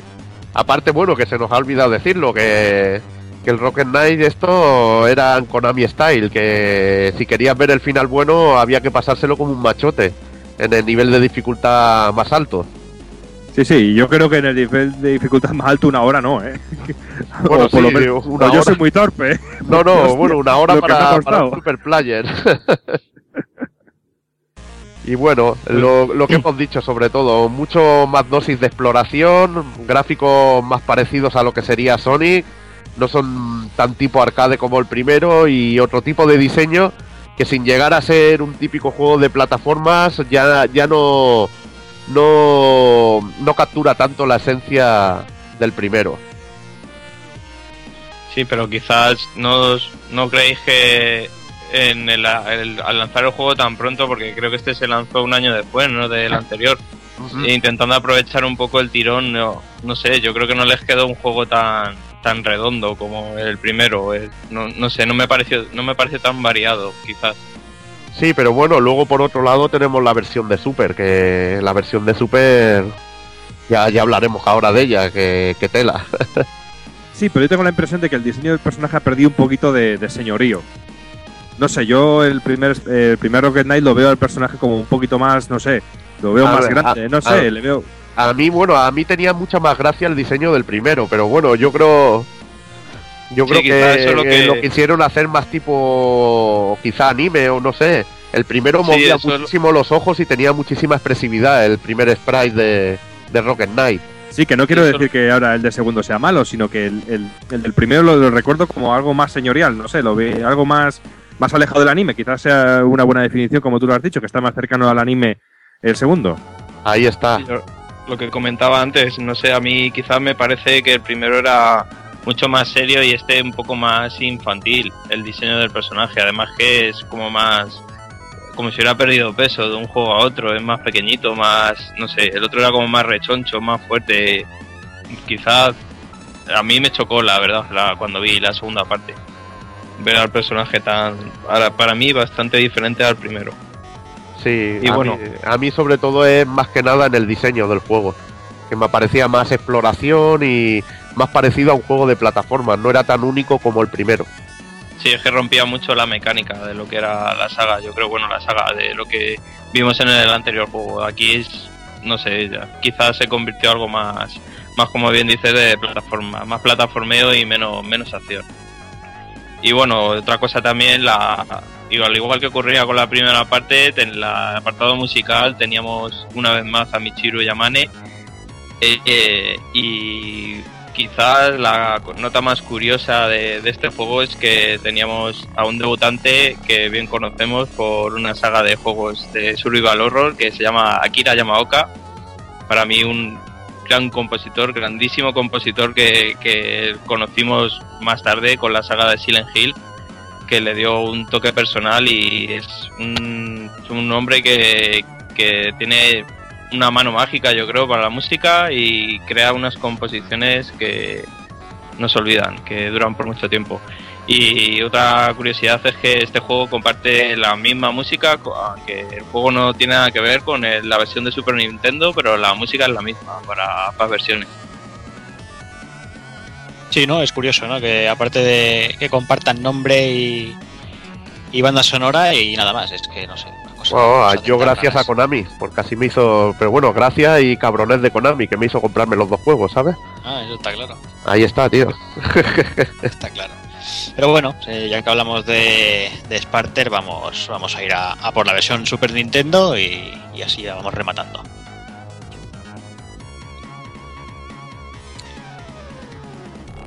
A finales de 1994, Sparster era lanzado para Super Nintendo.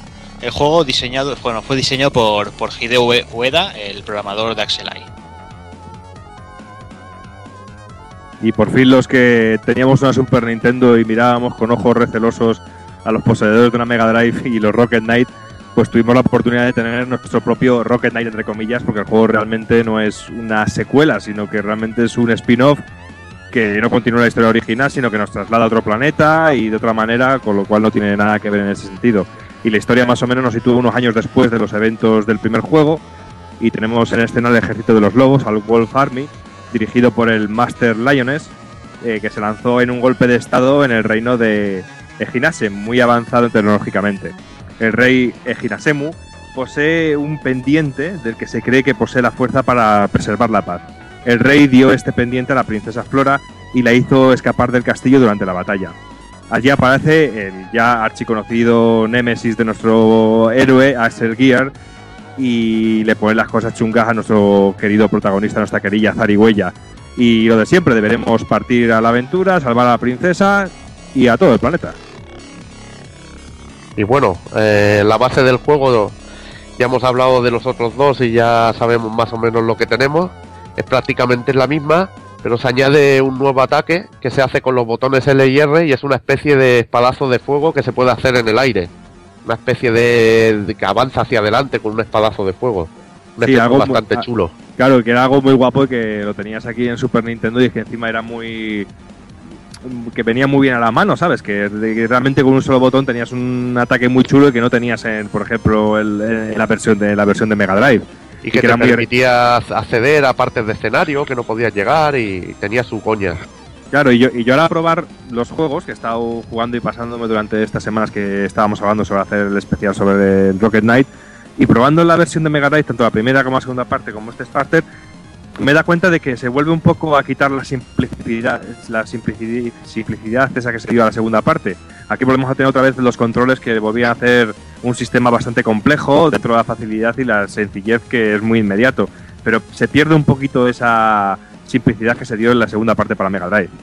Sí, bueno, este este es un juegazo, hablando así claramente. Este es del nivel del primero. Aquí te puede gustar el, el, el Rocket Knight y el Sparster de el Rocket Knight 1 de, de Mega Drive y el Sparster de Super te puede gustar uno más que otro por pequeños detalles, porque ambos juegos son una burrada. En esta vez la, la traslación se desarrolla durante siete fases creo yo que es menos variado que la primera entrega de Mega Drive en situaciones, pero hay cosas como los escenarios que son un poquito más abiertos y sobre todo los gráficos que gracias a la potencia de la Super son mucho más coloristas. El colorido es sencillamente brutal. Sí, se pierde un poquito más ese- esos tonos más apastelados que tenía quizá la versión del primer Rocket Knight. Y aquí todos los colores son muy vivos, el azul de la armadura es muy azul y se ve muy bien, muy claramente, casi al principio del juego hay una fase en la que vas andando y se ve agua abajo. Sí, sí, se- que te reflejas que es refleja- la hostia. Que es la hostia, tío. Que eso incluso a día de hoy, yo jugándolo el otro día aquí en casa, cuando lo estuve pasando, me pareció una pasada. Dije, joder, qué, qué guapo esto. Y porque el agua no está quieta, sino que va subiendo y va bajando, ¿sabes? Y que me pareció una auténtica pasada y que es un, un prodigio para la, para la época y la potencia, como bien decías antes, de Super Nintendo. Y eso también se lleva luego... tras- Sí, Es un efecto también que el efecto este que comentas del juego de la versión de Super NES también lo podíamos ver, se pudo ver luego también en, en el juego de Castlevania de Mega Drive, una fase también que tenía un efecto muy similar. No, si es que el Rocket Knight 1 tenía también ah, una cosa así, pero aquí te metían los enemigos y todo. Claro. Sí, sí, Eh, se veía reflejados también. Y otra cosa, el personaje no creéis que es un poquito el sprite del personaje un poquito más grande que los otros dos Rocket Knights. A mí me dio esa impresión.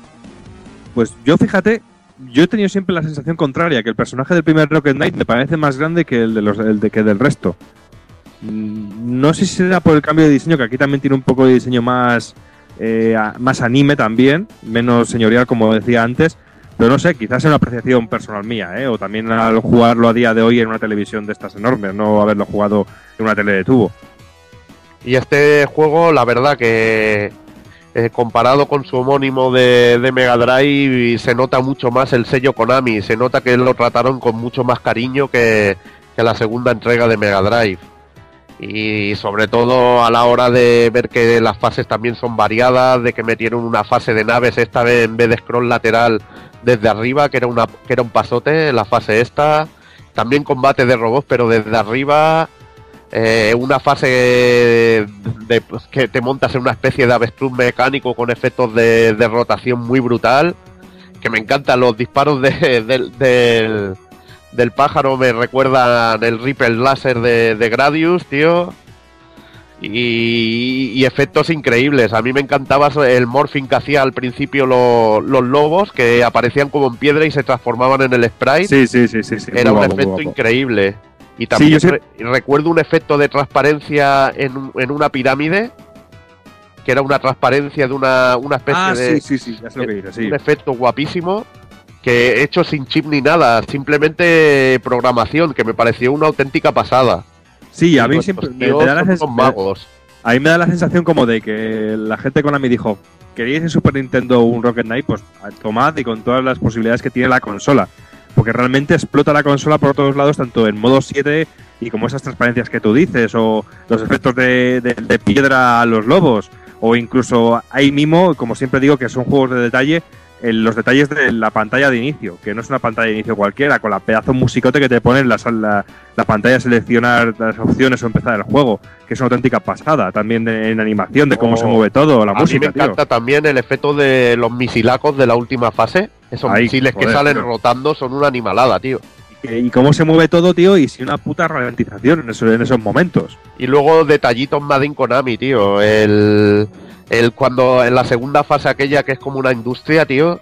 Cuando te metes en... Hay una especie de, de biombos que se ve la sombra del personaje y es una caña. Y luego Sí, sí, pasas sí. por como por unos botes de pintura, de pintura roja y se queda tu sprite en rojo. Que es genial, tío. Son detallitos y tonterías de esas que, que molan, tío. Que molan, como la fase del, del submarino que se va llenando de agua los compartimentos, jefes finales muy, muy brutos, vuelven a ser muy tochos y te da esa sensación arcade que te daba el primero, de, de que casi no estabas jugando a una consola, de que estabas jugando a un juego de, de aquellos casi de recreativa. Claro, porque si yo me encuentro esto en una, en una cabinet, yo hubiera echado mis 5 duros de aquel momento también para jugarlo. Así, así de claro.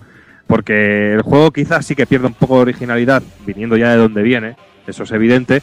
Pero sí, yo creo que cada una de las fases tiene un leitmotiv muy diferente, tanto musical como de colorido, como de mecánicas, y con lo cual le hace que sea aburrido para nada y con una profundidad increíble y realmente es un derroche de, de tecnología de aquel momento de lo que podía ofrecer la máquina de Nintendo. Y también de imaginación, porque la verdad que hicieron cosas muy originales. La fase de, de los instrumentos musicales es muy guapa.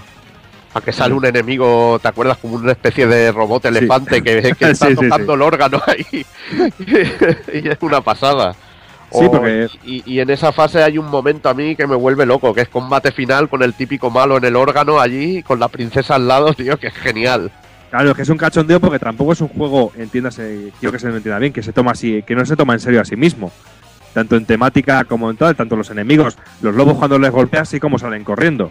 Ahí está, es ver. como el primero, te recuerda al primero que les pegabas y salen ahí, salen ahí corriendo y ese detallismo que hizo a Konami grande y que la echamos de menos, que esperemos que algún día pueda regresar algo, porque Sí. chungo lo veo. Sí, sí, pero como tú, yo creo que en este análisis está saliendo continuamente la palabra detalles, ¿sabes?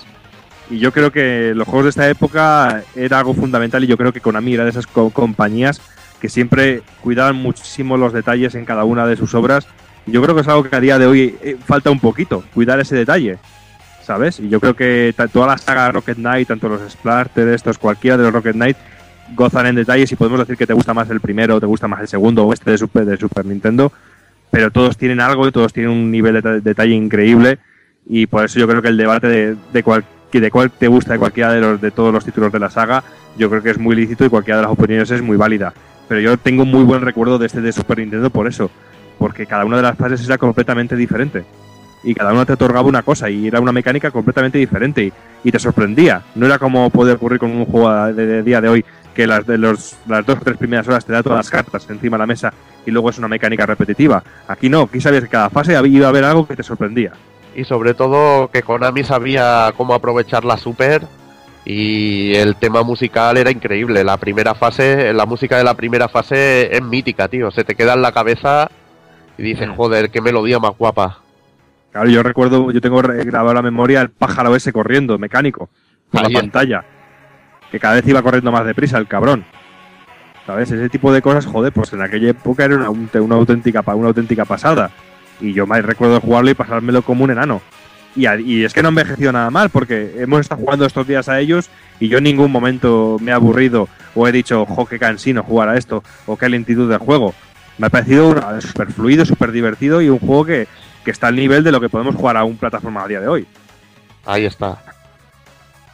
Y bueno, como habéis dicho de la música que corría a cargo, por ejemplo, tenemos a Kazukiho Uehara, que es un compositor de, de los juegos de MSX de Konami, que ha participado en juegos como Vampire Killer o Space Mambo y también a, incluso hace música actualmente. Por otro lado también teníamos a Michiru Yamane como hemos comentado anteriormente, esta gran compositora de la música de Castlevania. Teníamos a Masahiro Ikariko, que participó en el Salamander de MSX y en el Sunset Rider de Mega Drive. Tenemos también a M. Matsuhira, que aparte de, de Sparkster, pues también lo podemos encontrar en juegos como Tiny Toons Wacky Sport de Super Nintendo y, como no, como hemos comentado, he comentado anteriormente, en la versión de Mega Drive también teníamos a Akira Yamaoka, que, bueno, este hombre es, increíble y ten- tuvo el chip de Sony de Super Nintendo para hacer una música increíble como hemos tenido en los otros juegos. Y bueno, aquí damos, damos por finalizada la saga. Eh, aquí murió. Bueno, realmente la mataron hace, hace un año. Un par de años, un par de añitos. Sí, Exacto, sí, Ya, sí. ya han sido un par de años, ya, no sé ni, ni la fecha que salió. Pero bueno, principalmente esta es la saga y ahora bueno, vamos a comentar un poquito la, el, el remake que salió hace un par de añitos para, para Xbox Live, para PS Network y para PC. Y bueno, vamos a, vamos a ello.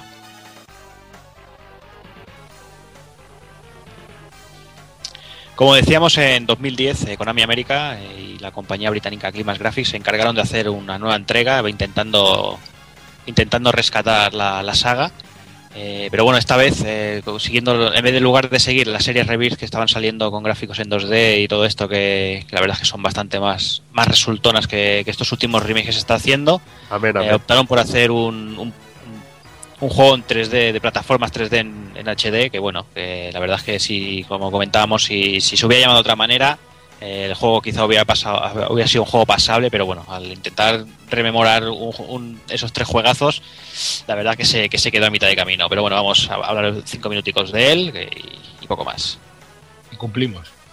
Y cumplimos porque la historia es más simple que el mecanismo de un chupete y tenemos otra vez al archiconocido Nemesis de nuestro protagonista y el carismático Axel Gear y se retoma la historia desde los eventos de Sparte Rocket Knight Adventure 2 con algún giro argumental que tendré- eh, tendremos que defender nuestra tierra de los invasores para continuar nuestra vida en paz.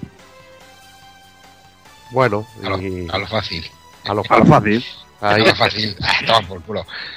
Y nada, eh, tenemos un juego que no es un Rocket Knight, es un juego, quizá un buen juego de plataforma Un mal- es un buen juego de plataformas y un mal Rocket y un mal Rocket Knight. Ahí está, ahí lo has definido a la perfección, con un nuevo estilo de, un diseño y estilo de dibujo anima, a lo estilo de dibujo animado occidental bastante criticable por mi parte, que a mí no me no me convence. La verdad es que prefiero el diseño original. También a mí me gusta más los diseños retro y cosas así, que eran más, más agresivos. Y este diseño, no sé, es como ver un, un Transformer como lo diseñaban en los años 80 y las series nuevas que dan para los niños. No sé, a mí no me, no me acaba de convencer, ¿sabes? Claro, ha perdido todo el carisma. Es como coger un personaje y quitarle todo el carisma.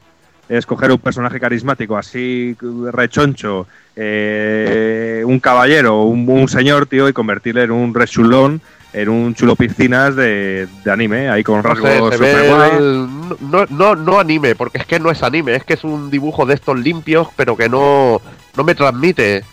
Eh, que es de un color plano, no tiene ni variedad de color ni nada, ¿sabes? Que es muy plano. Sí, que pierde todo el carisma. Realmente no tiene, no tiene, no, no expresa nada el personaje. Y bueno, el juego mantiene las mecánicas del juego original. También podemos desbloquear el, un final verdadero consiguiendo una armadura de oro. Y nada, no es un juego malo, pero es un mero plataformas y no tiene la esencia que dotó con de que dotó Konami al juego. A ver, eh, eh, yo pongo un ejemplo claro. Si tú quieres es, revivir un juego antiguo, hazlo bien o al menos sé fan de ese juego. Porque, por ejemplo, la gente que hizo el Bionic Commando Rearmed, que se basó en el de NES, yo creo que sí que supo coger el juego antiguo y, y trasladar esa esencia a un juego con jugabilidad más actual. Y sin embargo, Sí, esta gente. Te vas a buscar el, el hardcore y Ahí está, ahí está. Dices, esta gente tiene cariño, incluso hasta tiene el truco Konami que te mete la música del, del Contra Mm. 1. Aquí, pues, no sé, no, no veo que, que hayan sabido capturar, tío, que, que tiene tres enemigos o cuatro enemigos finales, tío. Sí, el Que- juego. que, que solo el- con los enemigos finales de- del primer Rocket Knight tienes para hacer 20 juegos de estos, coño. Sí, el juego, el, el juego realmente lo que conserva es el, el continente, no el contenido en este sentido. Realmente la carcasa eh, por fuera es un Rocket Knight, pero por dentro no lo es. Porque lo que antes hablábamos tanto de la versión de Super Nintendo o incluso de los anteriores es la originalidad de cada uno de los niveles, o la- lo diferente, o cómo te sorprende nivel tras nivel, con un efecto, con una nueva mecánica. Este no. Es totalmente, en ese sentido, es totalmente plano. O incluso las, las fases de vuelo, irónicamente, son, o, o a mi entender, a mi forma de verlo, son muchísimo más lentas que las versiones de 16 bits. Ahí está, aparte que yo creo que era más espectacular en 16 bits ver los scrolls en un montón de planos, tío, porque era un efecto que quedaba cojonudo. Y verlo así en 3D, pf, además con un estilo de dibujo un poco blandito, tío, no, a mí no me llama. Pero Sí, bueno, yo creo que la, la- lo que bien decir de quizás yo cuando jugué buscaba esas fases de vuelo a ver cómo las habían resuelto y me, me llevó un chasco bastante grande porque es que queda en un juego de mm, muy simple, no pierde toda la gracia. Yo creo, como bien has dicho, del el scroll 2D le daba más velocidad y yo creo que necesitaba eso el juego y aquí no lo han resuelto muy bien. Y bueno, lo- la parte musical en este caso, pues la música lo único que contiene son remixes de juego original y alguna composición nueva. Y a pesar de en este caso estar orquestadas, creo que, pierden todo el carisma que tenía en los juegos anteriores y, y quizá este apartado también queda un poco lastrado en esta nueva versión. ah, ya lo puedes decir bien.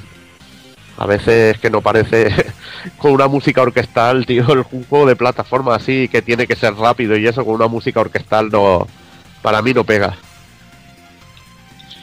Y vamos a con unas pocas curiosidades. Eh, para empezar, eh, el primer Rocket Knight Adventure homenajea en varias partes a Gradius, en algunas fases sobre todo el estilo de shooter. por ejemplo, en la fase del Imperio de los Cerdacos el- aparece el boss con las típicas barreras defensivas de los jefes de Gradius, de los Big Core. Y bueno, y la fase, y la fase espacial también nos recordará por la manera en la que salen los enemigos.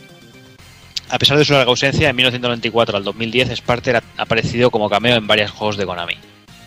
Por ejemplo, en la fase del carnaval de Goemon 2, en una de las habitaciones, al igual que Simon Belmont. También lo tenemos en el bar de Outer Heaven de, en Snatcher para Mega CD, junto a otros personajes clásicos de Konami. También lo tenemos en un final secreto del Contra Shattered Soldier de 2002, ¿vale? Eh, luchando los personajes de Contra contra una sospechosa sombra ahí con un jetpack y, una, y sus características gafas de piloto. Todo un homenaje del señor Nobuya Nazakato.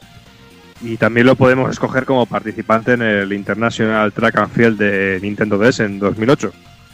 Y en la versión de ellos de Crazy Racers podemos escogerlo a Sparster como piloto. Y luego en el final secreto, eh, la armadura de oro de Rocket Knight de descarga hace un cameo con los personajes de Contra en el que nos dice que la lucha nunca ter- terminará. Qué positivo. Qué bonito. Y nada, y como la lucha no termina, vamos, nosotros sí que vamos a ir terminando y vamos a ir ahí con, con la opinión final de cada uno, a ver si en un par de minutillos eh, decimos el preferido de cada uno y bueno, hay cuatro motivos y ya está. Empezamos por Doki. Buf, pues es complicado elegir el, preferido en este sentido porque mi corazoncito estaría dividido entre el, Rocket Knight de Mega Drive y el Explorateur de, Super Nintendo. Pero si he de ser sincero, me gusta muchísimo la versión de Super Nintendo. Me parece en ese sentido el más, el más completo y el más versátil en todos y cada uno de sus aspectos, tanto musicalmente como a nivel de diseño de niveles, como a nivel gráfico. Que si ahora lo pienso mejor dentro, me preguntas dentro de cinco minutos y te digo que el de Mega Drive, seguramente. Pero si he de quedarme con uno, realmente me quedaré con el de Super Nintendo también porque juego un poquito con el corazoncico retro este que tengo y realmente donde yo lo disfruté de verdad fue en Super Nintendo, mirando con envidia a mi vecino Fernandico, que era el que tenía la Mega Drive en aquel momento y yo tenía mi Super Nintendo. Y yo presumía de mi versión de Sparter y él tenía el Rocket Knight y realmente yo sé que él me deseaba a mí y yo le deseaba a él. A ver, e- eso era así, claro está. ¿A quién deseabas? ¿A tu vecino? Sí. y no, pero si he de quedarme con uno, ahora mismo sí te diría que la versión esta de Super Nintendo, que me preguntas mañana, te diré el de Mega Drive, pero a día de hoy, en este momento, me quedo con el Splatter de, de Super Nintendo. Muy bien. Y hablando, hablando de SEO, vamos con Kafka a ver qué, qué dice. Pirata. Yo, aunque sea remover la mierda otra vez y decir lo mismo y suene a topicazo, yo me tengo que quedar con el original de Mega Drive que fue al que de verdad eh, me hacía. Fue el primer juego que yo creo que me incluso más que el Sonic me hacía desear una Mega Drive y, y ansiarla y tener envidia a vecinos y a vecinas. Bueno, estoy muy envidioso. Pero bueno. Y el de Super Nintendo es una asignatura pendiente que tengo, además que lo, lo compré recientemente, lo compré, lo tengo ahí en la colección. Lo tengo completo, lo tengo al alcance de la mano, tío, y no he tenido tiempo de disfrutarlo como, como se merece, y es una pena. Pues nada, ya tienes, ya tienes deberes. Sí, siempre tengo deberes, soy así. tengo, un mont- tengo una pila de deberes. Sí, nos pasa a todos. Pero bueno. Evil. Bueno, a mí es una decisión difícil también, como a Doki, pero yo me quedo con el, con el original de Mega Drive porque me parece el título mejor diseñado, el más variado, con más situaciones, que tiene más los diseños de los jefes finales me gusta un poquito más que los de que los de Super, que creo que el de Super es mejor a nivel técnico en lo que sería colorido y todo esto, pero es que pienso que el, que el de Mega Drive es una auténtica preciosidad.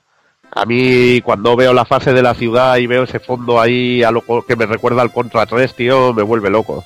Y la cantidad de detallitos que tiene me hace decantarme por el de Mega Drive, pero ya te digo, sería como escoger qué brazo quieres que, que te corte, el derecho o el izquierdo, pues sería algo así. Y bueno, y, y el, y luego ya vendría un poquito en el escalafón debajo el, el Sparster y luego en el infierno el otro, ¿sabes? Sí, bueno, Pero no bueno, ni- es lo que hay. ni contarlo. Ni contarlo. Pero bueno. A no sé que ahora Tiex nos diga que es su preferido. Que lo dudo. no, hombre. Tiex, ¿tú qué dices? Bueno, pues en mi caso, yo como he, crecido con la Super Nintendo, siempre he tenido ganas de, en mi época, de tener eh, la versión de Mega Drive, porque no tenía la consola, y yo por desgracia no desconocía totalmente que existiera la versión de Super NES, hasta hace unos años cuando lo, lo he descubierto. Y quizás por la nostalgia que tengo de recordar esa época de envidias hacia mi amigo que tenía el juego de Mega Drive y quizás por el verano ese que pasé con la consola y las viciadas tremendas que me pegué a este juego, yo creo que me quedo con la, el primero de Mega Drive porque sin duda para mí quizás el de Super Nintendo es verdad que puede tener un apartado técnico mejor, pero yo creo que en lo que es en cuanto a diseño y de niveles y diseños de personajes y de sprites, yo me quedo con la versión de, de Mega Drive, sin duda para mí la preferida de todas. Y bueno, y, y el innombrable, que no quiero nombrarlo, eso para mí no, es, para mí no existe ese juego. Bien, bien, bien dicho. Bien dicho. Pues nada, yo más o menos iré en la misma tónica que, que el resto, ¿no? También en la época disfruté más es parte de Super Nintendo. Es cierto que técnicamente es algo superior, sobre todo gráficamente. Pero como bien decía Evil, las situaciones, el tipo de juego, quizá el, el plus ese de la originalidad no es el primero y es el que abrió, el camino. Y creo que, que merece un puntito más que, que Sparter, solo simplemente por ese hecho, y creo que, que me quedaría con el primero. Y bueno, como decía antes, y como ha dicho alguno de por aquí, es, es uno de esos juegos envidiados de, de la competencia que, que siempre quisimos tener y que bueno, que con el tiempo al final hemos podido disfrutar. Joder, me habéis dejado solo, macho, con el de Super Nintendo. Cago en la puta. Bueno, no Pero bueno, nada. ya, coño, es que haciendo- dicho me estáis haciendo el- dudar. el brazo derecho o el izquierdo, Doki, tío. Claro, es que esto es como decir, es como decir, ¿a quién quieres más? ¿A papá o a mamá, tío? Es que Exacto, está, tío. Exacto, Pero bueno, yo decir, decir que la envidia del vecino la voy a cumplir mañana mismo, que me tiene que llegar el Rocket Knight de Mega Drive. ay, ay, bien hecho. ahí, ahí. Ahí Bien está. hecho, bien hecho. Hay que ser el agonía, hay que tenerlo todo, coño. Mis- misión cumplida en este caso. Ahí, ahí. y más y más con el programa. Sí, sí, totalmente. Sí, Pues sí. nada, señores, yo creo que, que ya está todo dicho, que hasta aquí hemos llegado, casi una horita de análisis, no está nada mal. Y bueno, vamos, vamos a rematar ya con el ending y ya os dejamos tranquilos.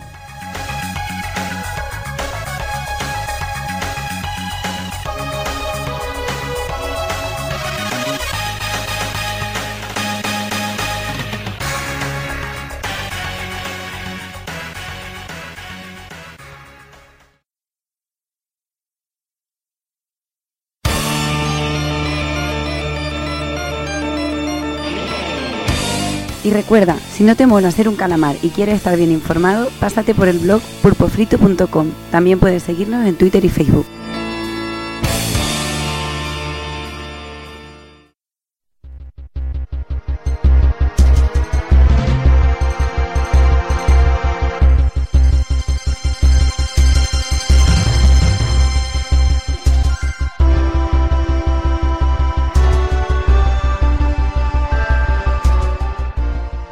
Llegamos al final del programa, eh, un programa que ha estado bastante, bastante completo, creo yo, con, todo el evento de Retro Madrid y bueno, un juego como, como Rocket Knight, que, es un juego obligado para todos los amantes del retro. Y bueno, ya no me queda más que despedirme de, de los compañeros. Doki, ¿qué tal? ¿Cómo lo ves? Pues si, si quieres que te diga la verdad, me he quedado un poquillo con la cosilla al final, con las conclusiones finales. Te has quedado ahí solo, ¿no? Y si no te engaño, estoy ahora mismo aquí con, con, la, eh, con la consola puesta que voy a ponerme a jugar unas partidas al Rocket Knight Adventure. No lo dudes y, y no, pero es una auténtica pasada poder tratar de estos juegos y hablar con tranquilidad, así entre colegas sobre estos jueguecicos que a todos nos han marcado de una manera o de otra. Y con ganitas de otro Retropool Podcast, tío, que me gusta mucho hablar de retro y sobre todo con vosotros que, que sabéis un huevo y que es una auténtica pasada, tío. Dentro de un mes tenemos algo por ahí ya medio, medio apalabrado. Pues bueno, y amigo Kafka, eh, un placer volver hasta a escuchar su aterciopelada voz. Que hacía voz de ya- palomo. Ahí, ahí. ¿Qué Pues tal? nada, yo, ¿Cómo- yo genial como siempre, tío, un placer, un honor estar otra vez con vosotros, me lo he pasado otra vez genial, he aprendido mucho, un honor compartir un rato de mi vida con TX, que es un crack, igual que Gracias. vosotros. Y ya hora de chuparnos las pollas, señores, y que un placer y espero, estar en el próximo. Sí, hombre, ya y sabes que- que si tú quieres, si tú me dices ven, lo dejo todo, ya lo Lo sabes. dejo todo. Y si tú me dices ven, yo te respondo a Fleck. Que. Bueno, además que hoy me voy, me voy con el buen sabor de boca porque no hemos no he nombrado a la, a la impronunciable. Ah, no, no, hombre, no, no vayas a romperla ahora. No, no, no, no lo voy a decir. No rompas magia. No, no, no. Que luego sueño. Sí. Bueno, Evil, Nada, lo he pasado estupendo. Hoy un tema que me gustaba, ya has visto cómo me he venado ahí. Me lanzo ahí, ahí al que se note.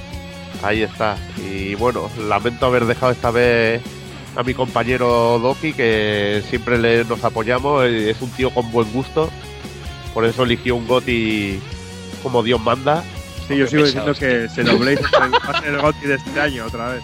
Seguramente. Bueno, el Jordi lo jugará este año y podrá elegirlo. O sea que Bueno, yo este año igual lo empiezo a jugar, pero vete a saber cuándo lo acabo yo. O te rinde Jamor Hazard, que me consta que No, no, no. Yo juego que empiezo, juego que acabo. Mira, esta generación el único que he dejado es el innombrable, el que violaron a Rook. Ese es el único juego que deja a medias esta generación que haya empezado. Dios, qué asco, macho. Ese es el único que deja a medias de todos los que he empezado. O sea que no se lo digo todo. Me está subiendo un escalofrío por el cuerpo solo de pensar. Sí, sí, sí. Pues nada. Eh, amigo TX, ha sido un placer tenerte por aquí. Ya sabes, cuando quieras tienes las puertas abiertas. Y, y bueno, no sé si, si- pues, si quieres, eh, vamos, si, si te lo has pasado bien, si no, pues, pues no contestar a Yo- los mensajes de Twitter ya. ya está. Yo me lo he pasado de puta madre aquí con vosotros, un honor estar con todos y la verdad es que he aprendido un montón esta noche sobre la saga, por cosas que desconocía y, y bueno, que cuando queráis sabéis dónde estoy y yo aquí me presento el primero si hace falta, que un placer, como he dicho, y hasta la Muy próxima, ¿no? Sí, hasta la próxima, lo he dicho. Eh, diario de un juego.com, ¿no? Sí, ahí spam, spam barato. Sí, hombre. Las otras cuáles eran, porque la otra sí que no me acuerdo bien cómo son. retrodduj.wordpress y luego tenéis la Zen Games que bueno que ahí colaboro como has dicho con la Ocon y el malo del final unos, unos cracks y, Y en bueno, Retromania, a todos que no lo has dicho antes. y Retromania también sí que también estoy dándole cera y el número 6 está a puntito de salir va a salir esta semana yo creo sobre el jueves lo tendré disponible y aviso que, que este número viene enorme más de 200 páginas Genial, estaremos atentos entonces. y gratis Ahí está, como debe ser. Como he dicho antes, ¿no? Todo lo que sea gratis, hay que darle una oportunidad. Si alguien no, la, no, la, no la ha leído nunca, es, es una buena lectura y, lo dicho, eh, no la hay perdáis. mucho amor hay mucho amor y mucha gente con, con mucha sabiduría en esa revista ¿eh? muy recomendable Genial. Y nada, y a todos vosotros, muchas gracias por estar una vez más ahí. Eh, Nos vemos de aquí. El programa, el siguiente programa se retrasará un pelín, porque lo haremos coincidir con el final del E3 y así poder trolear a gusto de todo lo que se presente y lo que no se presente, que será lo más divertido. Y el siguiente, de aquí un mes, el siguiente Retro, Podcast, Retro Pool Podcast, eh, que usaremos magia, pasaremos muchas horas delante de los, del juego y bueno, eh, un RPG de los que de los que hacen época. Un saludo a todos.